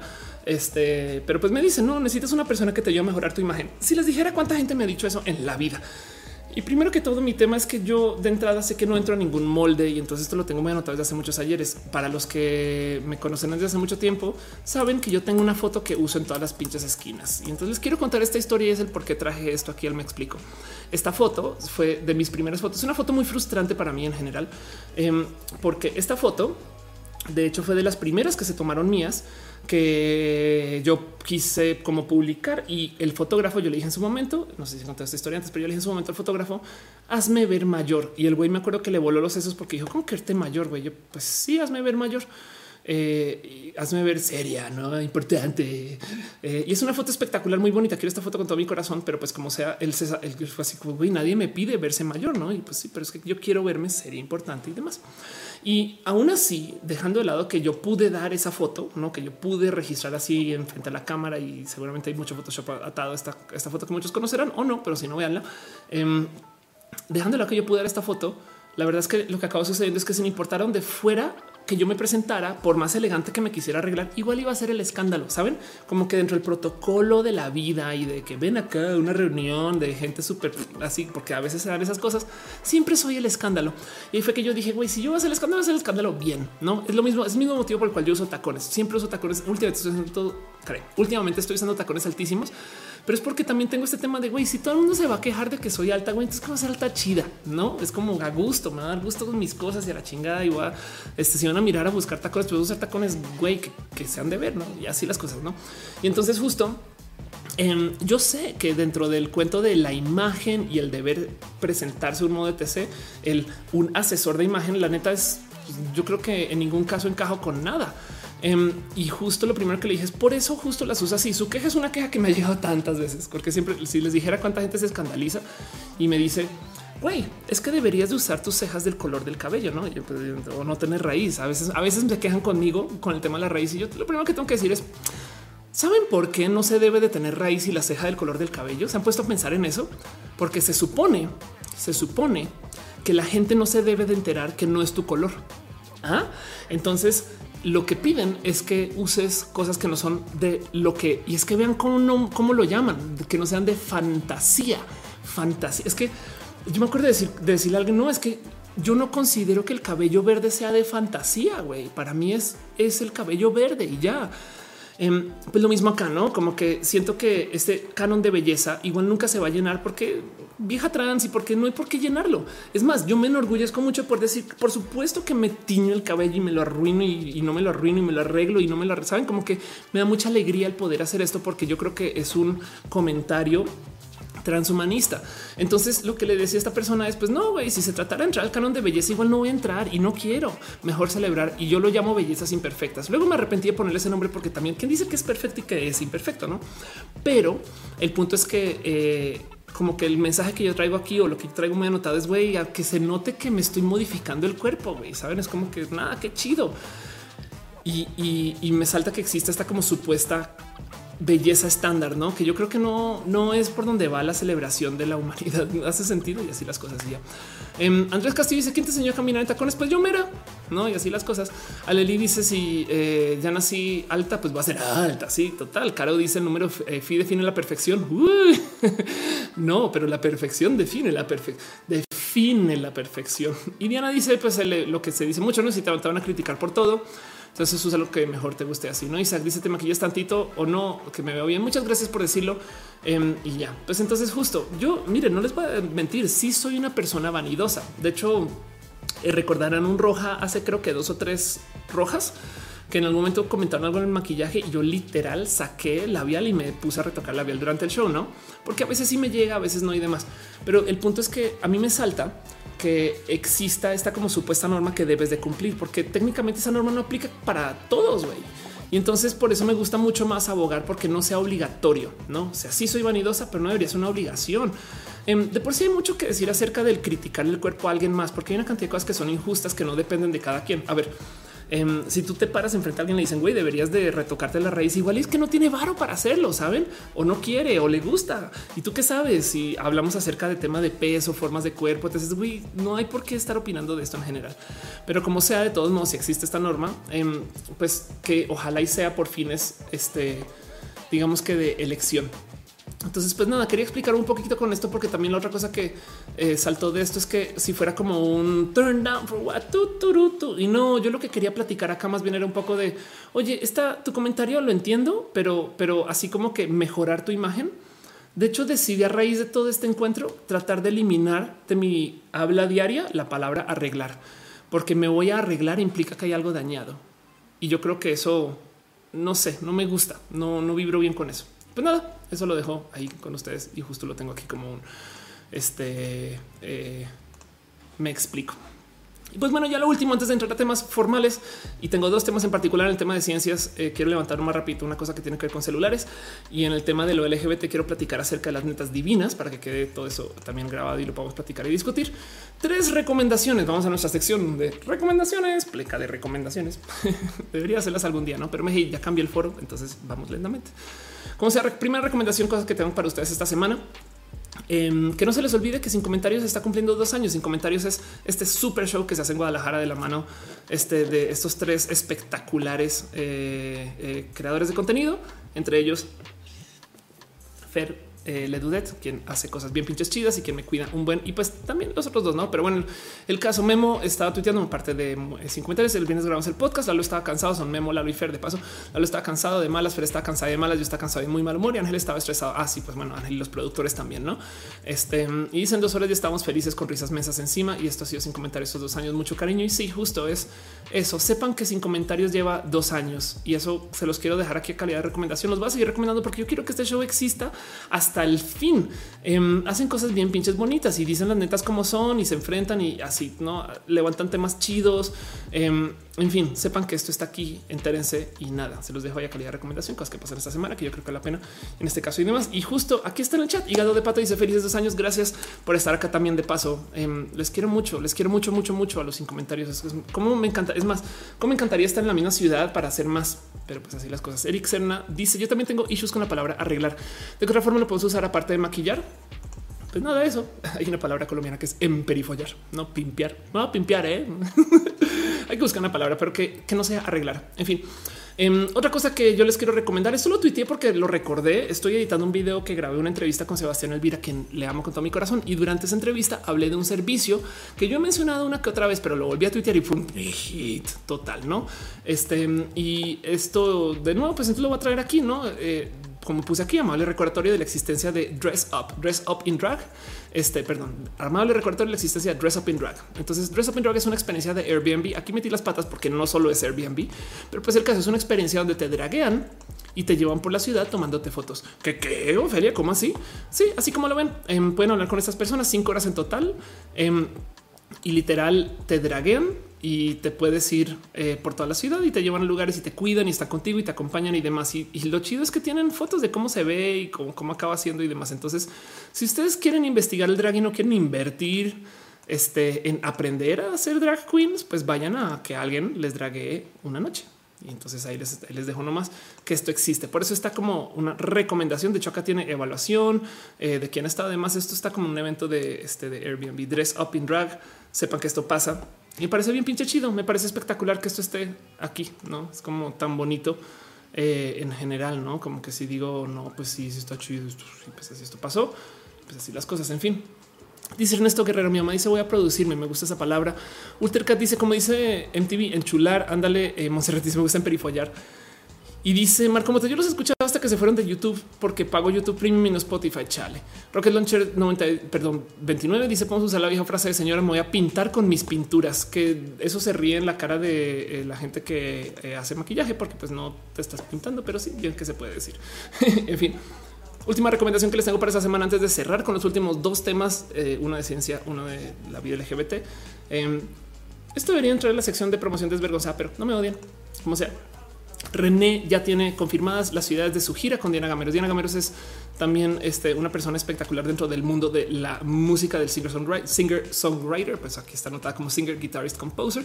Pero pues René, quien ustedes, ustedes conocerán por sus grandes éxitos como ser la dueña de mi corazón, va a estar haciendo una gira en México y va a estar presentando muchas cosas. Si no saben quién es René, busquen cumbia feminazi en YouTube. Es el modo más rápido de enterarse. O si no, busquen a René y platiquen con René. Es una persona bien pinche cool. No sé si estás ahorita en el chat, pero pues como sea, va a estar en México, va a estar paseando mucho. Esto va a ser hacia finales de octubre, entrando este, a noviembre, si mal no estoy. Pues aquí este, las ciudades vamos a estar porque yo también me voy a sumar al tren de viajes eh, en Nogales, Hermosillo, Ciudad Juárez, Zapotlanejo, ya no puedo con esa palabra, eh, gente y Guadalajara, Querétaro, Ciudad de México, Puebla, Mérida y muy posiblemente Chihuahua, Monterrey, San Luis Potosí, Cuernavaca Oaxaca de Juárez y demás. Entonces sepan que esto va a suceder eh, y, lo digo porque pues entre René viajando y yo uniéndome a sus viajes vamos a estar paseando mucho México otra vez. Ojalá y miren si puedo hacer un meet and greet en alguna de estas ciudades, cosas así. Sería chido.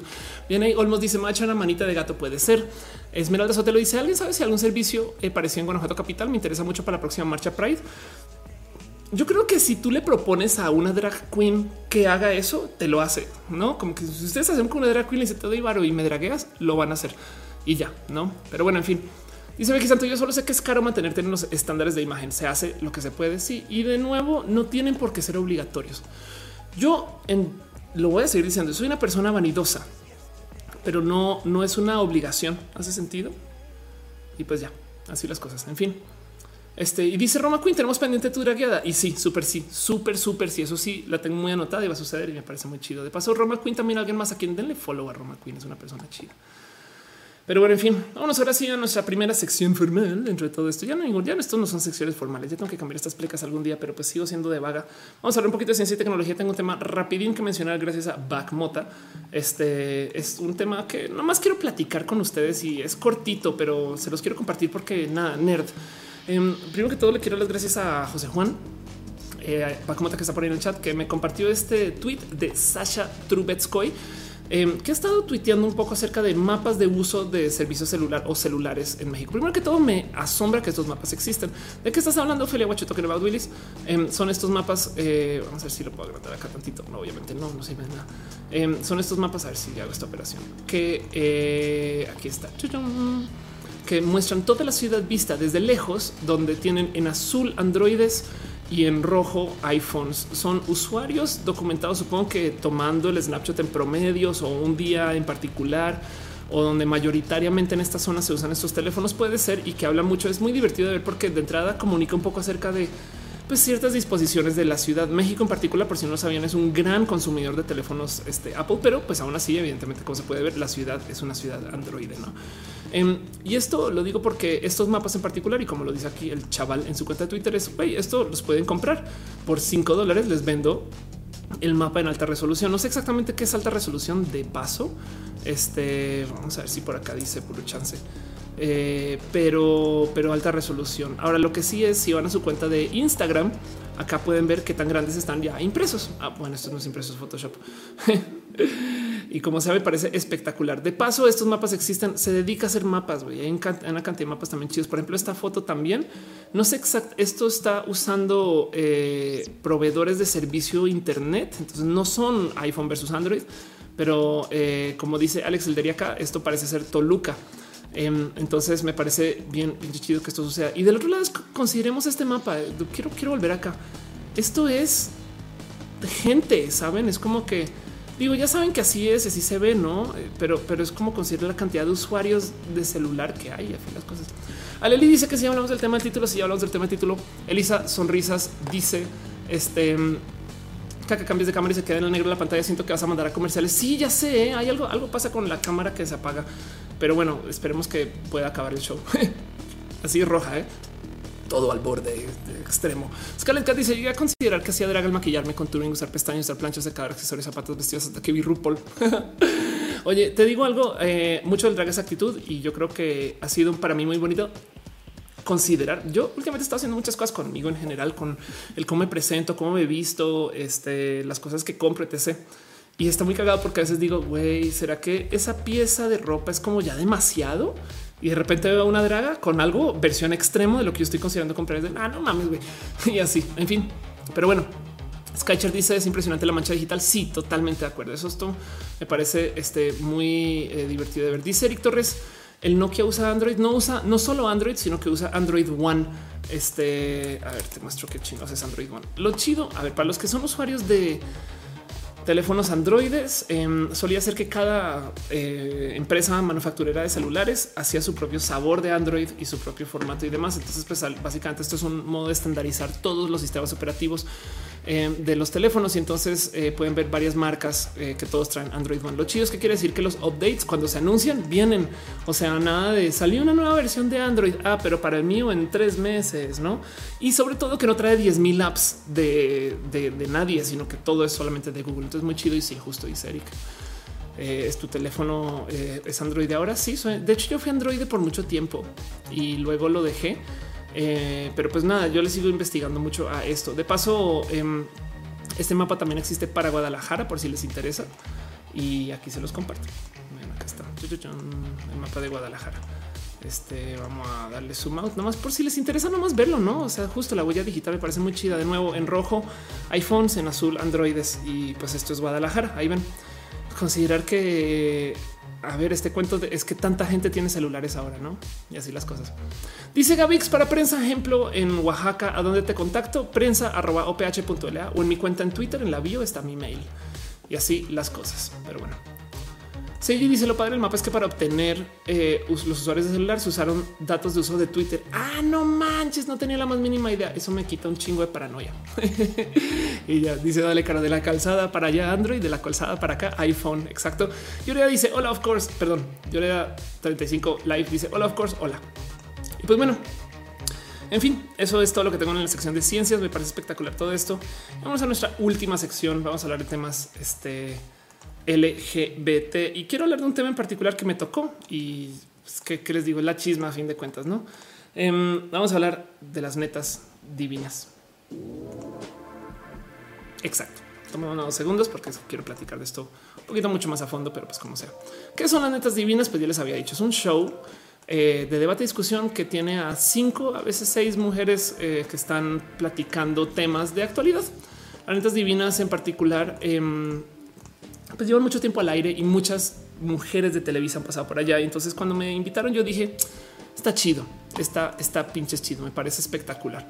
Em, el cuento es que las netas divinas, eh, pues no sé, como que yo dije, pues nada, voy a hablar con estas chicas que siempre me emociona mucho el toparme con estas presentadoras de tele y del Internet y, influencers y demás, no como que dije, güey, esto va a estar bonito. Y dije, pues sí, miren, me invitaron a grabar con las metas divinas y ya puse este tweet que voló, güey. Eh, cosas memorables de mencionar acá. Eh, Panque Naranja dice que de paso Panque Naranja, alguna relación con, con pastel Coco dice tu título oficial de tía ya está en proceso. Exacto. Daniel Lolalde dice: Esperemos que no sea para exponer solo drama de la vida trans y que se hablen de otras cosas. Pues ándale. Y luego están diciendo que cuando sale el programa, el programa va a salir eh, hacia eh, mediados de septiembre. O sea, en estos días debe estar apareciendo, no? Pero bueno, el caso y Pablo es que siempre he creído que de estar de conductora, de conductora, pues es como en esas cosas que yo también sería chido poder, pero pues no, no es para mí y yo creo que no soy ese tipo de comunicador de todos modos. Pero pues qué les digo, aparecen estas personas y digo, pues bueno, qué chido. Y pues el cuento es que yo voy em, y justo me topo con eh, con que en lo que me están arreglando, arreglando, ya ven, en lo que me están maquillando y me están preparando para el show, em, de repente veo así detrás mío, así en el camerino un nombre y yo, ¿qué está pasando? Y es un nombre que me saltó mucho porque dice ahí nada más y nada menos que Juan Dabdoub. Y yo, ¿cómo que Juan Dabdoub?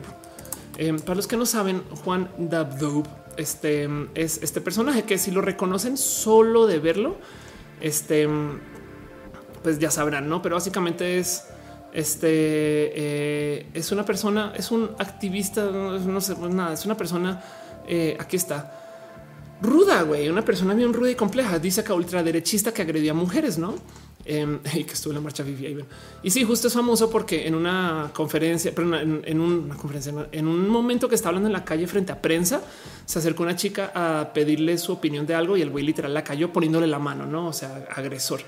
Em, dice, dice Caro, este el exsecretario de Educación petateado, que es esto. Ok, dice eh, Peter Full, hola desde Veracruz, hola a Veracruz. Y pues eso me saltó mucho que lo primero que ves eso y yo así de cómo que Juan Dabdoub. Entonces de repente yo saco mi teléfono mientras me está maquillando y le escribo a la productora que me invitó y le digo, oye, soy solo la única persona que va a hablar de esto. Y me dice, no, hay otra chica trans. Y yo, ok, ¿quién será? No la había visto en su momento. Y de repente le digo, no, porque es que veo que está Juan Dabdoub. Y entonces em, me salta porque para los que no saben, eh, a ver, eh, Pepe y Teo Dabdoub, a ver si aparece así. Em, a Pepiteo ya los habían eh, este, llevado a platicar em, justo. A ver si aquí está. Ya los habían llevado a platicar en un evento así. Aquí está en Venga la Alegría. A mí me habían invitado a mí a esa plática y yo no fui. Em, y entonces esto me saltó. Yo los recomendé y les dije por favor vayan y no saben cómo me sentí de mal porque cuando llegaron ellos, pum, sorpresa, Juan Dabdo de sorpresa, no? Este ahí está, este Ale eh, a Lele, que también es una persona espectacular y les mentó la madre en vivo y eh, Pepito también se los enfrentaron contra él. Y entonces esto sucedió en su momento. Entonces eh, fue un desmadre. Em, vamos a ver si encuentro la segunda situación. luego resulta que invitaron a Alex Orbe, un este activista que está en Yucatán, y dice: Tuve que cancelar mi participación de hoy con el Heraldo, justo luego que me enteré que iba a estar Juan Dabdov. Y entonces em, él dice agradezco el espacio en medios. Si hemos ganado aceptación mediática para la comunidad, sido gran parte de tanta gente, pero debatir con Dabdo es hablar con la pared. Esto es verídico porque el güey además maneja dineros para decir lo que dice. Entonces no, no es diálogo. O sea, su posición es ir a defender una posición que igual está haciendo pues, por dinero. No es inamovible. Además, me rehuso a validar espacios que se presentan como plataforma. Em, es como justo como decía Alex, es el equivalente a llevar activistas de eh, eh, un, de Black Lives Matter y los pongan a debatir en contra del KKK. Em, entonces eso es verdad, no como que, como que dice, dice Alex, no, pues esto no se debería de hacer. Entonces, considerando esta historia de en Venga la Alegría, llevaron a activistas LGBT a que sorpresivamente debatan con Dabdoub y luego en el Heraldo llevaron a activistas LGBT a que sorpresivamente ataquen este o, tengan que defender y ahora me le estaban haciendo a mí en netas divinas. Me dejan duda muchas cosas. Si nos ponemos nuestro sombrerito de la conspiranoia, igual y yo digo, ¿será que esta gente está pagando estos shows? Este y los está vendiendo quizás internamente como no, pues podemos tener un debate si quieren, traigan activistas LGBT sin saber el desmadre que es. Em, o solamente se está dando porque literal Dabdo está buscando un chingo de prensa y entonces este es su camino y pues me acaban llamando a mí también y entonces no se acabó. ¿no? Como sea, yo me enfrenté con muchas cosas porque em, yo tengo mis sentimientos acerca del, o sea, roja es roja porque si lo hiciéramos on, eh, perdón, offline, tendríamos que sacrificar muchas cosas. No habría chat, no habría chat no arrancamos por ahí. Em, cuando yo hacía lo que era, digamos, el proto roja en la radio, era aún más difícil porque ni siquiera podía tuitear bien en el momento y salía después, no todo eso. Y luego, como en la tele se asume que quien te consume no es LGBT, los contenidos pues le bajan de su nivel de inteligencia, ponen todo tipo de bobadas porque dicen, no, pues es que esto es para la gente que está aprendiendo hasta ahora, mientras que en el Internet estamos hablando de tú a tú con gente que ya sabe de esto o que no le importa que se está hablando con un nivel tantito más allá de su nivel de manejo, porque en últimas estamos aprendiendo todos, todos y todos. Em, y entonces ya lo había tuiteado hace mucho tiempo. Ya había dicho, me rebasa como en YouTube salen temas como entonces vamos a hablar de las relaciones poliamorosas con personas románticas en el ambiente de tus amigas no binaria y luego en la tele literal están levantando temas con esto no es un tema real, pero son casi así. Saludar a un gay es higiénico y luego siempre les encanta hacer un panel controversial. El cuento es que con las netas divinas, em, cuando yo me topo con esta situación, me llevan con el productor. El productor es un eh, chaval eh, argentino que dice apoyar a la comunidad LGBT, entonces le voy a creer. Em, pero justo pasaron cosas muy raras porque camino a platicar con él, hablo con alguien de producción y, yo le pregunté, oye, ¿sabes bien de qué vamos a hablar? Y el güey me dice, sí, pues se supone que vamos a hablar de cirugías de resignación este, o de confirmación de género. Y el güey dice, sí, pues o sea, eh, no, no, no dijo la jarocha, pero qué fue lo que dijo. Em, ah, tú vas a hablar de la mutilación y yo, ¿cómo que la mutilación, güey? No? yo con el productor le digo, güey, perdón, pero eso es un lenguaje que se debería estar manejando para estas cosas. Em, y, me da mucho miedo de subirme a tu foro si se va a tratar de una verdulería de la discusión LGBT. Y él me dice, eh, ¿qué harías? No, y yo le digo, no, es que si está Dabdo y yo no me subo a la cámara. Fin, yo no voy a estar en cámara con ese güey.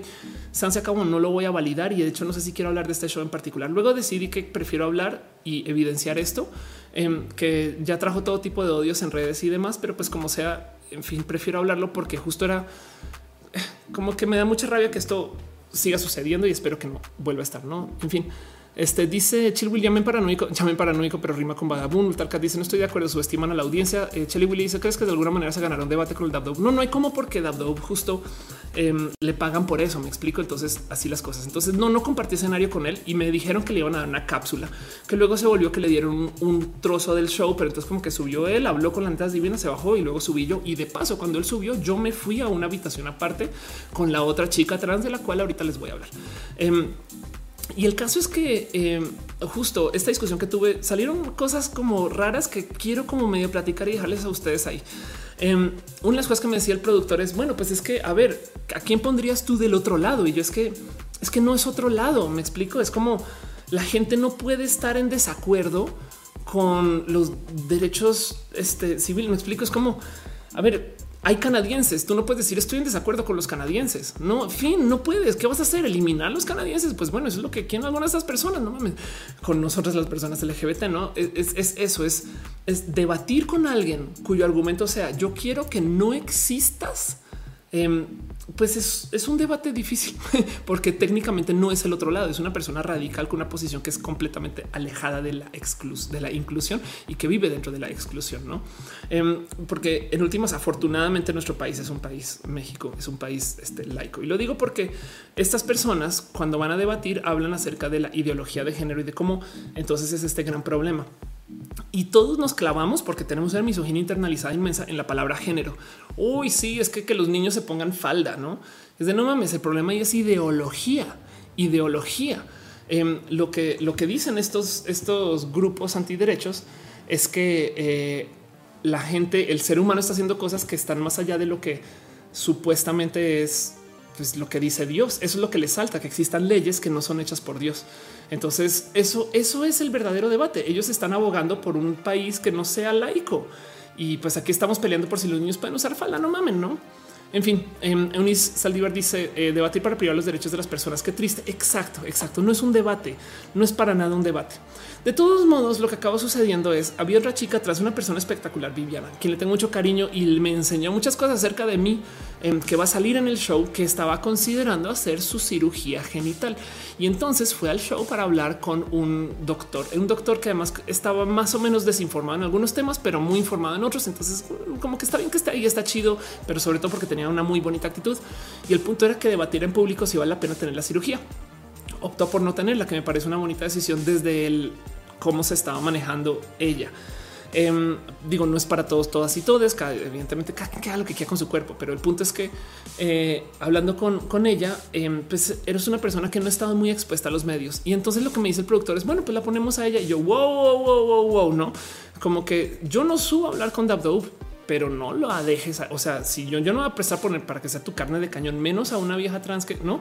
Entonces, como que eso fue con mi decisión de bueno, entonces sí me quedo, sí me quedo porque ya tenemos a esta otra chica que está acá y esta discusión vale la pena tenerlo. Pero si no, de resto, esto es para hacer como Alex.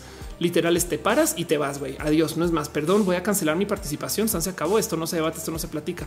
Y entonces lo primero que me dijeron en redes es, a ver, Ofelia, espera un momento. O sea, si tú te retiras, entonces, pues que, no hay diálogo. Y yo, pues, pero es que en este caso en particular no hay por qué validar estos grupos de odio, no? Y entonces me dolió mucho en el corazón porque estuve como contra la espada y la pared y por eso lo comparto con ustedes, porque igual y estas cosas como que representan algo raro en mí, como que el mero traérselo a ustedes pues despierta un raro peso, no? Porque esto pues, era para que se sucediera, no los, los trapitos de la hora en casa, pero justo yo creo que lo que ellos no querían es que se hablara del show así. Entonces me alegró mucho. Pues, ¿Qué, les digo? Es, como si, si esta va a ser tu posición, gente productor de netas divinas, que es una lástima porque las chicas de las netas divinas las amo y las amé.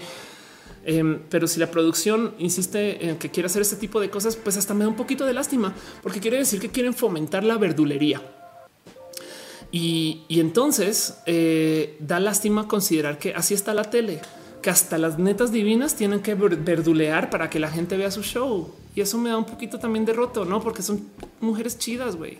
Qué lástima que tengan que ser tan barato y todo, no? Y ya. En fin, eso fue lo que pasó. Me quedé, este, no quiero clavarme mucho con esto y, y no es una triste historia de cómo Felia la maltratan estas cosas. Yo lo que quiero que se vaya de toda esta situación es esto que dice Alex sepan que los discursos discriminatorios y de odio no los ampara la libertad de expresión. Si le dan foro a grupos antiderechos, le están dando una plataforma para su propaganda. Fin, eso es todo. Em, y, pues nada, en ese momento Alex compartió esta nota. Este en contra del discurso de odio. Entonces, pues esto vale la pena platicar y, saberlo ahí. ¿Qué pasó con las netas divinas? Pues nada, va a salir el show. Espero que en la edición apoyen un poquito más a la diversidad. Todo parece indicar que sí pero, pero me choca que exista esta noción de que está la gente a favor de la diversidad y un lado opuesto y que entonces tenemos que ser, perdón, perdón, pero en la diversidad se permite la religión. Piensen en eso, ¿saben? Piensen en que si una persona muy religiosa va a la marcha LGBT, siempre y cuando no sea excluyente, se le permite ir. Lo único que no se, que no se tolera es la intolerancia. Y pues ya, yo creo que por eso, y como dice Karen Flores, pues por eso muere la tele, ¿no? Karen dice, por eso no veo la tele. Exactamente así las cosas. Vanilla dice, deberías hablar con influencers LGBT que no presten a la validación de los derechos humanos básicos. Lorena López dice, no diálogo con estas personas porque no es su interés dialogar ni enseñar. Solo quieren vender morbo, amarillismo y barato. Sí. Y yo creo que vale la pena también recordar que estos voceros eh, como Dabdove realmente ni siquiera son ellos, están recibiendo dinero de poderes que quieren mantener su poder político y entonces pues es imposible dialogar con Dabdove porque no va a conceder nada porque su trabajo es no conceder nada y ya, fin, y así las cosas. Pero bueno, en fin, este, así las cosas. Dice que encima valían el discurso de Dios y totalmente de acuerdo. Este eh, Monserrat dice que gente tan fea, doloroso que te obligaron a quedarte. Más bien no me obligaron. Bueno, sí, es, es como yo también opté, bien que me pude ir eh, y, bien que asumí eh, de paso, igual esta chica se podía defender chin chin de acá con todas. Eh, y yo me puse en mi posición de oh, yo soy la superheroína, soy Ofelia Pastrana, que no sabes, no? También bien que esta chavala se pudo haber llevado todo sin pedos, pero pues yo me, sentí mal, como que sentí un poquito de me sentí cobardeándole un poco algo y pero, pero en fin, fue muy complejo, fue una decisión compleja y por eso la traigo acá para platicar con ustedes. Em, y así las cosas. Cristian Valderas dice esa producción busca lucrar con la confrontación, confrontan con la verdulería muy triste y como siempre hay que tener cuidado con lo que se ve en la TV, en YouTube, etc. Sí, de acuerdo. Y pues bueno, eso es lo que pasó. Em, esto no les va a mentir, es una entrevista más en muchas entrevistas que hago. Una cosa que rescato muy bonita es eh, ahí en los eh, foros de la XW tenían el piano de Agustín Lara. No saben lo bonito que es. Desafortunadamente no te dejan ir hasta el piano, pero pues me acerqué ahí a cantarle el farolito al piano un poquito y listo. Estuve como que más bien enredada con esto. Y pues eso es todo lo que hay. Ojalá, ojalá, no les miento. Sí que he considerado mucho el a ver, yo doy muchas entrevistas y, me invitan mucho y últimamente está considerando el llega un momento que te percatas que le estás haciendo los contenidos a otros o que te están usando. Em, me pasa mucho que cuando me invitan a la tele a un show dos o tres veces, y me vuelven a hacer las mismas preguntas, me cae el mente que, güey, como que no están aprendiendo mucho, ¿saben? Como que me da un poco de, ah, qué rudo que es esto, ¿no? Entonces, em, no sé, me tengo con muchos corajes con el tema y el otro día pensaba ya deja de tomar entrevistas y, y, dedícate a lo tuyo por estar todo el día haciendo entrevistas con una cantidad de gente. No estás publicando videos en diagnosis, no estás eh, subiendo más videos a, tu canal. Sabes como que también eh, no sé, como que la neta entre dos, dos, tres entrevistas a la semana, pues es una chamba que, que si bien me promueve em, y, me ayuda a llevar el mensaje LGBT a muchos lugares y mi mensaje, el mensaje de Ofelia a muchos lugares. Luego del otro día luego también pienso, güey, bien que puedes hacer esto en tus canales, en tus lugares y no estar allá. Entonces tengo una rara negociación con esto y, no sé si esto es algo que sea para discutir aquí en Roja, pero se los dejo ahí y con eso cierro el tema em, con este como raro como sentir que tengo de esto. Y pues ahora sí me voy a nuestra última sección, sección de preguntas. Llevamos al aire tres horas y ocho minutos. Quitémosles unos como diez minutos de cómo está ese tapete. Y vamos a hablar de preguntas. A mí me todas sus preguntas, les leo, les leo su opinión, cómo se sienten con todo esto y estas cosas. Scarlett Cat dice: empatizaste con ella em, que las personas en la sala llevando el tema. Eh, ok, sí. Y dice Isaac, recuerdo cuando Pepe y Teo salieron del debate, Pepe comenzó a llorar por lo fuerte que se volvió la situación. Fíjate que Ricardo hizo algo muy bonito en ese debate y, yo aprendí mucho ese día. Pues primero que todo en consultar bien a dónde chingados me invitan y a quién recomiendo y cómo y por qué no. De haber sabido que iba a ser esa verdulería, güey, no los hubiera recomendado. no es como qué pena. Todavía estoy apenada por eso, pero pues bueno, fueron y se manejaron chido porque son Pepe y Teo. Pero si se fijan, si ven ese video de Ricardo hablando, Em, recibe todas estas bobadas de parte de los grupos antiderechos y al mismo momento dicen aquí no hay nada, como que está aquí discutiendo, va la chingada, no sé qué esto y de repente que y comienza a hablarle a la cámara. Oye, tú que estás en casa viendo esto, estás bien, eres una persona válida, tu identidad es espectacular, ser gay es chido. Y es como de claro, güey. Sí, sí, ya no es, sí, ya, ya no va a ser parte de la verdulería. Me desconecto de esto y voy con la cámara para hablarle allá a la familia. Me parece tan bonito eso que hizo Ricardo que todavía el suelo y me lo traigo como un ay, qué chingón que o sea, me enseñó algo, saben?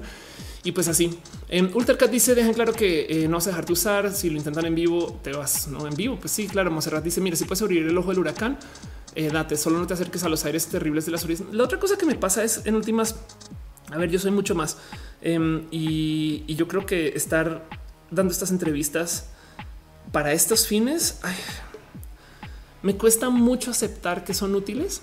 Pero del otro lado, cuando voy a la tele, muchas veces me escribe alguien y me dice es que mi mamá te vio entonces es una rara negociación que tengo con, esto, no?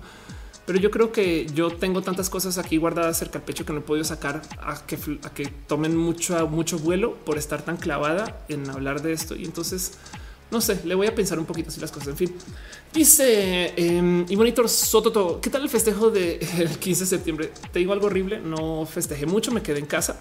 Em, mi hermana cumple años, eh, es más, mi hermana cumple años el 15 de septiembre. Entonces, pues estuve con ella un ratito. De hecho, por acá tengo unas fotos de esto. A ver y las busco. Allá ah, no está ni siquiera. Chido.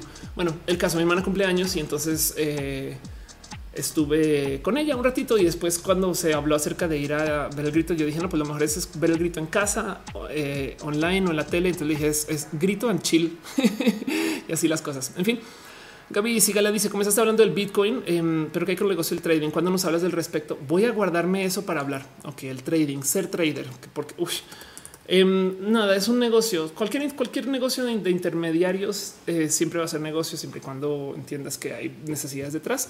Y lo digo porque yo estudié para ser trader. Física, la maestría en econometría es porque quería ser trader y pues, o sea, como de la bolsa, me explico. Y de hecho, viví de la bolsa por mucho tiempo y así las cosas. Chile Willy dice no me termina por cuadrar. Ellos que ganan.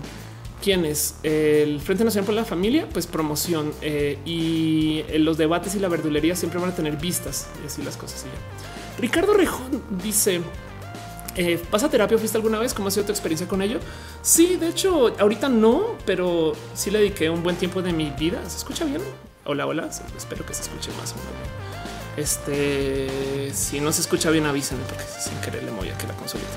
Sí, de hecho, este mm, eh, tuve un tiempito de, ver a alguien por internet porque nada, porque era quien me estaba llevando cuando estaba en Colombia. Entonces vino a ir a México. Entonces justo veía a mi, mi pues aquí me acompañaba desde por Skype. Y pues eso fue una como teoría. Dice Caro que escucha bien. Muchas gracias, Caro. Em, a lo mejor es mi audífono. Em, dice este.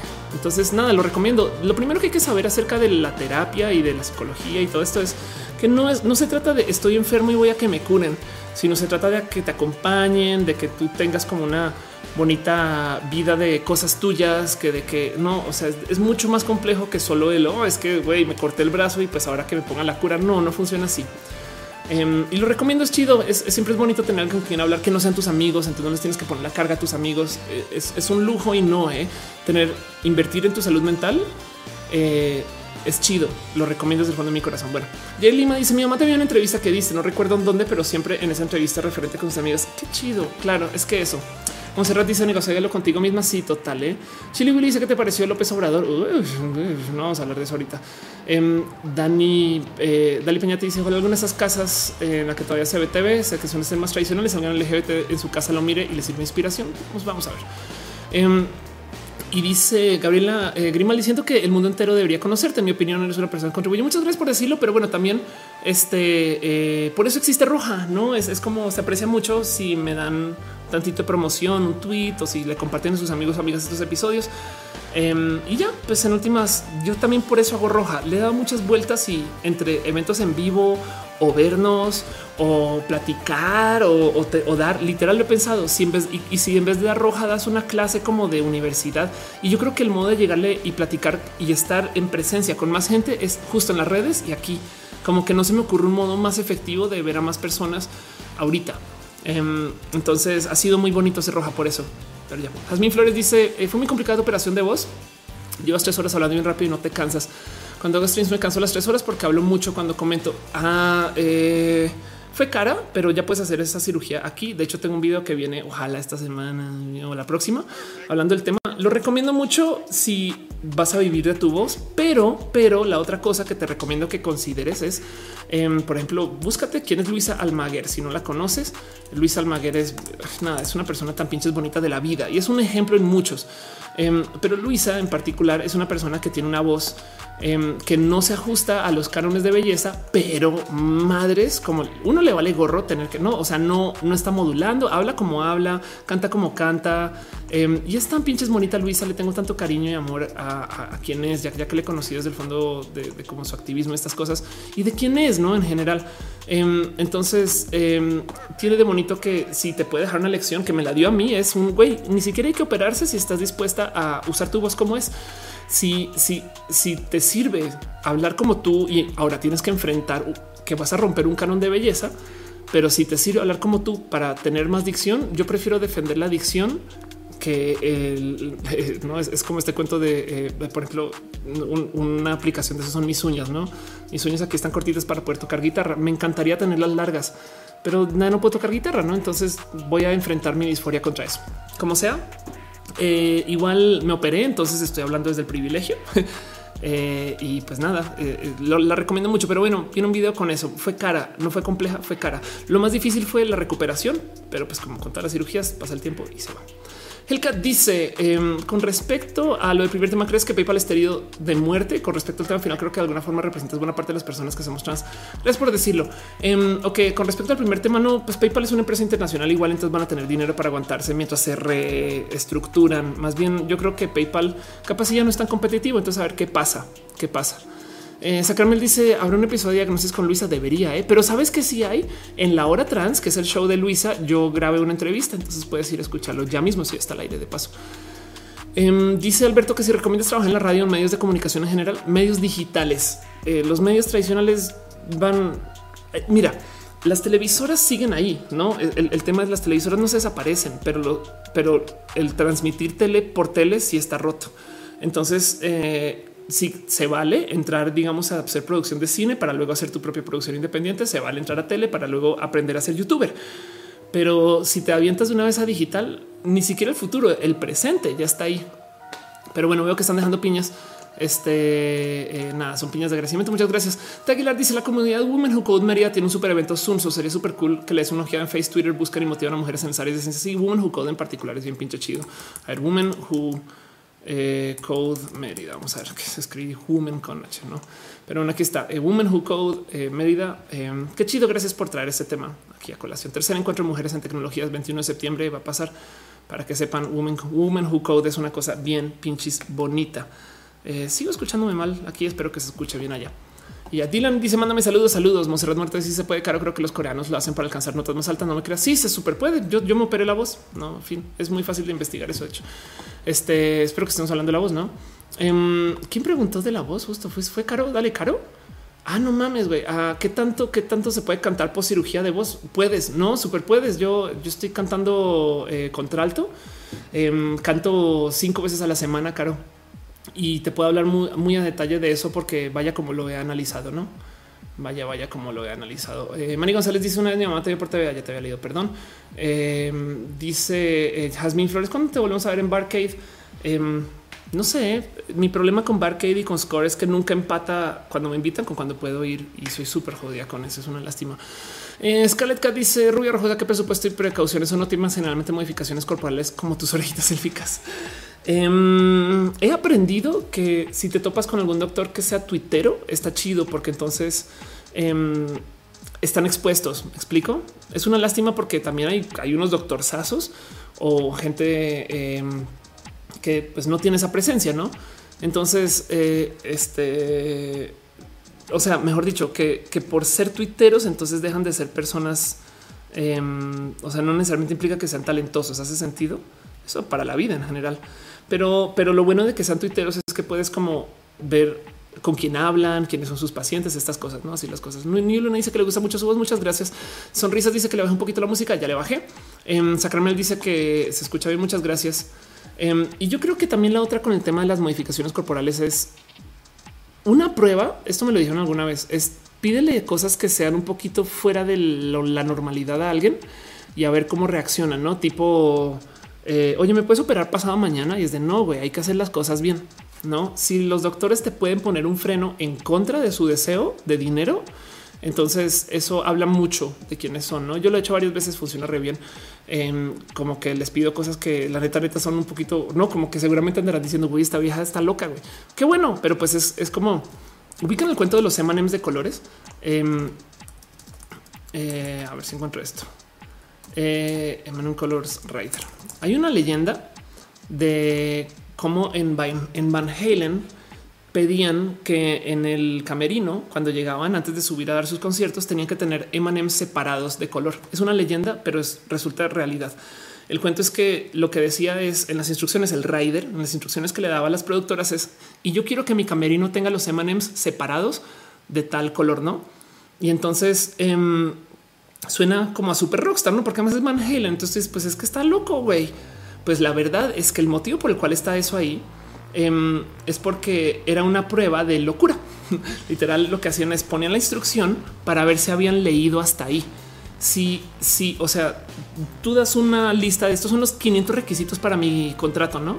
Este, y entonces, si no te quejaste de los colores de, de los M&M's de colores o no lo hiciste, es porque no leíste hasta ahí.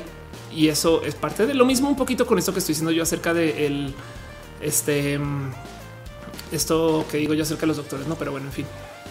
Dice Dylan, cuando te operaron, eh, te dolió la operación. No, la recuperación. No pude hablar por 30 días y fue un poquito complejo. Ángela Mares dice: Vuelve, sería chido. Eh, Caro dice ya canción de fin del show. Ándale. Eh, Alberto dice: ¿Por qué viste solo de blanco, negro y rojo? es un poco chido eh, que lo veas y me gozo mucho. La verdad es que soy muy adicta a esto. El, el roja, roja de la roja es mamalonería. De hecho, no solo es vestir de eh, ahí no se ve, pero ese sofá es rojo, esa mesa es blanca, esos muebles son negros, esto es blanco. Eh, bueno, esto está blanco y negro ahorita, pero casi que todo alrededor de mí es blanco, negro y rojo. El tema es eh, me enamoré del color rojo hace muchos ayeres y lo tomé como color insignia. Y resulta que tiene que ver mucho con el cómo te presentas en escenario. De hecho, mi maestro de impro y mi mamá de escenario, yo lo jubera, eh, justo el motivo por el cual le comencé a hablar a Piolo.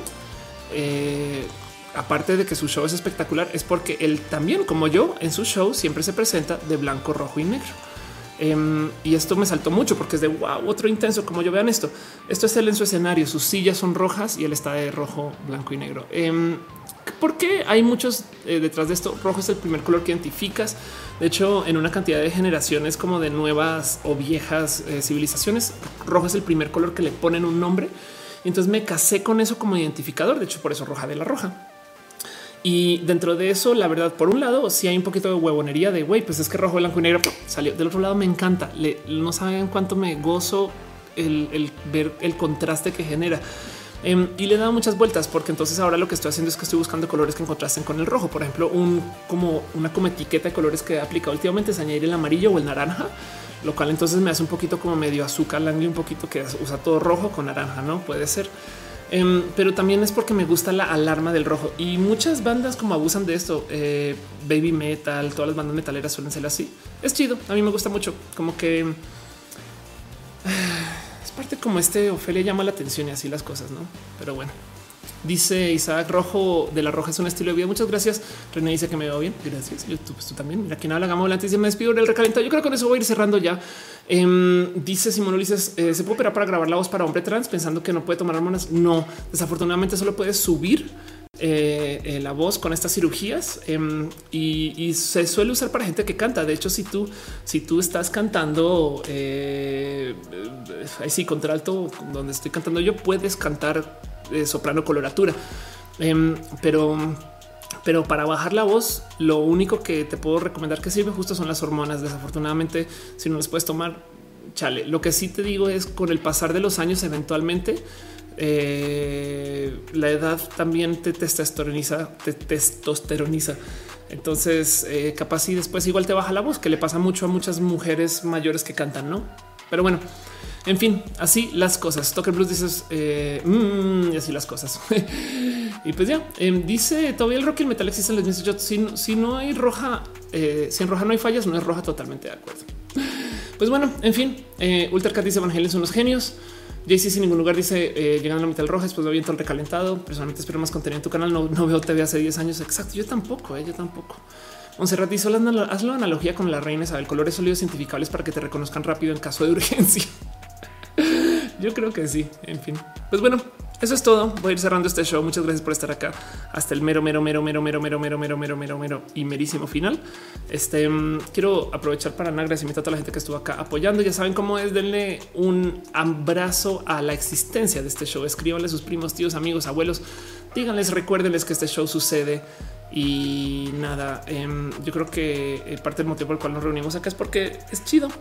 Agradezco esto desde el fondo de mi corazón a la gente bonita que se conectó en eh, el mixer. Muchas gracias eh, a Milky Blur, a Ravionet, a Lurks y sobre todo Caro, gracias por ser eh, el mejor martillo de la existencia. Sudario, René F14, Apela Groove, también gracias por estar acá. También a la gente que se conectó desde el Twitch y los que están suscritos. Pero bueno, Monse, muchas gracias por moderar. A Web01, Andrés Togas, Angel of Flight, Articuan, Charlie B, Commander Root, Crima, Electrical Longboard. ¿Dónde estás? Electrical Skateboard. También muchas gracias a eh, Gaijin, Gawarf, Garwaf, Hígado de Pato. Eh, gracias por estar acá. Israel Davila, RZ, John Chris, Jogger Wicho, 115, Koch, 957, Loreda, 35, Life, Lurks, Milky Blur, Ruben Las, Skychar, Stacker, Blue, eh, Diego, Winsock, Y2GE, gracias por ser parte de esto. Y la gente bonita que se conectó desde eh, el Facebook también, pinche gente chida. Gracias por ser parte de esto y promocionar a Andrés Silva, Gabriela M. Eh, Hellcat, Wilcat, Ramón, Antonio Sánchez, Dalí Peñate, Gabriela M. Grimaldi, eh, este, Gaby Sigala, Eric Torres, Ingrid Ferriz, este, Mauricio Sandoval. Gracias por ser parte de esto. Em, y también eh, la gente que se conectó desde el YouTube. Em, ya saben que YouTube le encanta eliminar participantes, pero Ángel Mares, Chili Willy, Cristian Valderas, Dale Caro, Danilo, Unisandival, Gama Volantes, Isaac, Yasmin Flores, JC sin ningún lugar, Jonathan Quirino, Em, también un abrazo a Miguel Ángel Treviño González, Niul Luna, eh, Isaac Yadez, que por fin apareciste, a Omar González, René, bebé, te amo. Y así las cosas. Roma Queen Metal Blood. Roma, gracias por pasar siempre y nos debemos una dragueada. Es neta, súper sí, no, no, no, solo choro, prometo. A Ricardo Rejón Barbosa, a Sahara León, a Scarlett Cat, a Te Aguilar, Ultarcat, a Nator Sototo, a eh, Omar González, Niyu Luna, Juauregui Y también la gente que eh, entró y salió, pero pues que ahí se escucharan Danilo, em, este, ¿dónde está? Ciencias Naturales, Insomna, Lorena López, Perdiendo el Tiempo, Te Aguilar Kim, MT7. También la gente que dejó sus donativos financieros, Elizabeth Harry, Pastel Coco. Muchas gracias por ser parte de esto. Em, Día bonito, eh, Ana, analógicamente, eh, quien creo que seguramente sigues por ahí, pero pues eh, ya sabes cómo es YouTube. A Becky Santoyo, a Vianey Olmos, a Uriel Torres, a Lau Ross, a Elisa Sonrisas, quien no sale porque yo creo que ser un chiste de tu altura porque está viendo por encima. y ya esta rola no debería estar poniendo todavía. Luis Castillo, Andrés Castillo, Ángel González Jr. de Alec P. Muchas gracias, muchas, muchas, muchas gracias por ser parte de esto. Ya saben también a la gente bonita que está apoyando desde el Patreon, a David Álvarez Ponce, Patreon desde tiempos inmemoriales, Ana, analógicamente, eh, la persona más cool para encontrar en los eventos este cool Gabriel O, Daniel Bundonis, Trini Patacoins, Carlos Ariel, el artista formalmente conocido como Camorales, Maritza Bernabé, Alex Melo, Alex El Alex, Aque Rubio, Alejandro Alcántara, Cabeza Olmeca, Francisco Godínez y Luigi Forestieri, gracias a quien este show existe. Eso es todo lo que es. Este dice eh, Scarlett Cat. Ya entendí que, de qué están hablando. René dice que estuvo ocupada. Eso está chido. Eh, Ismael dice un abrazo desde Colombia. Ah, también División de Arisa que estuvo por ahí. Eh, Karen Roldán, Eunice Aldívar que dice que manda piñas. Muchas gracias. Derek Pareja. Este Niyu Luna, Julie P, LJ sin ningún lugar si no te había leído y así las cosas. Si no leí sus nombres, no me odian. Les digo, esto es este en parte por un motivo, en parte porque así las cosas. Pero bueno, gente bonita, muchas gracias por ser parte de Roja. Nos vemos la próxima semana. Los quiero. Mm, Elisa Sonrisas dice nunca salgo, pero en el corazoncito estás. Bye.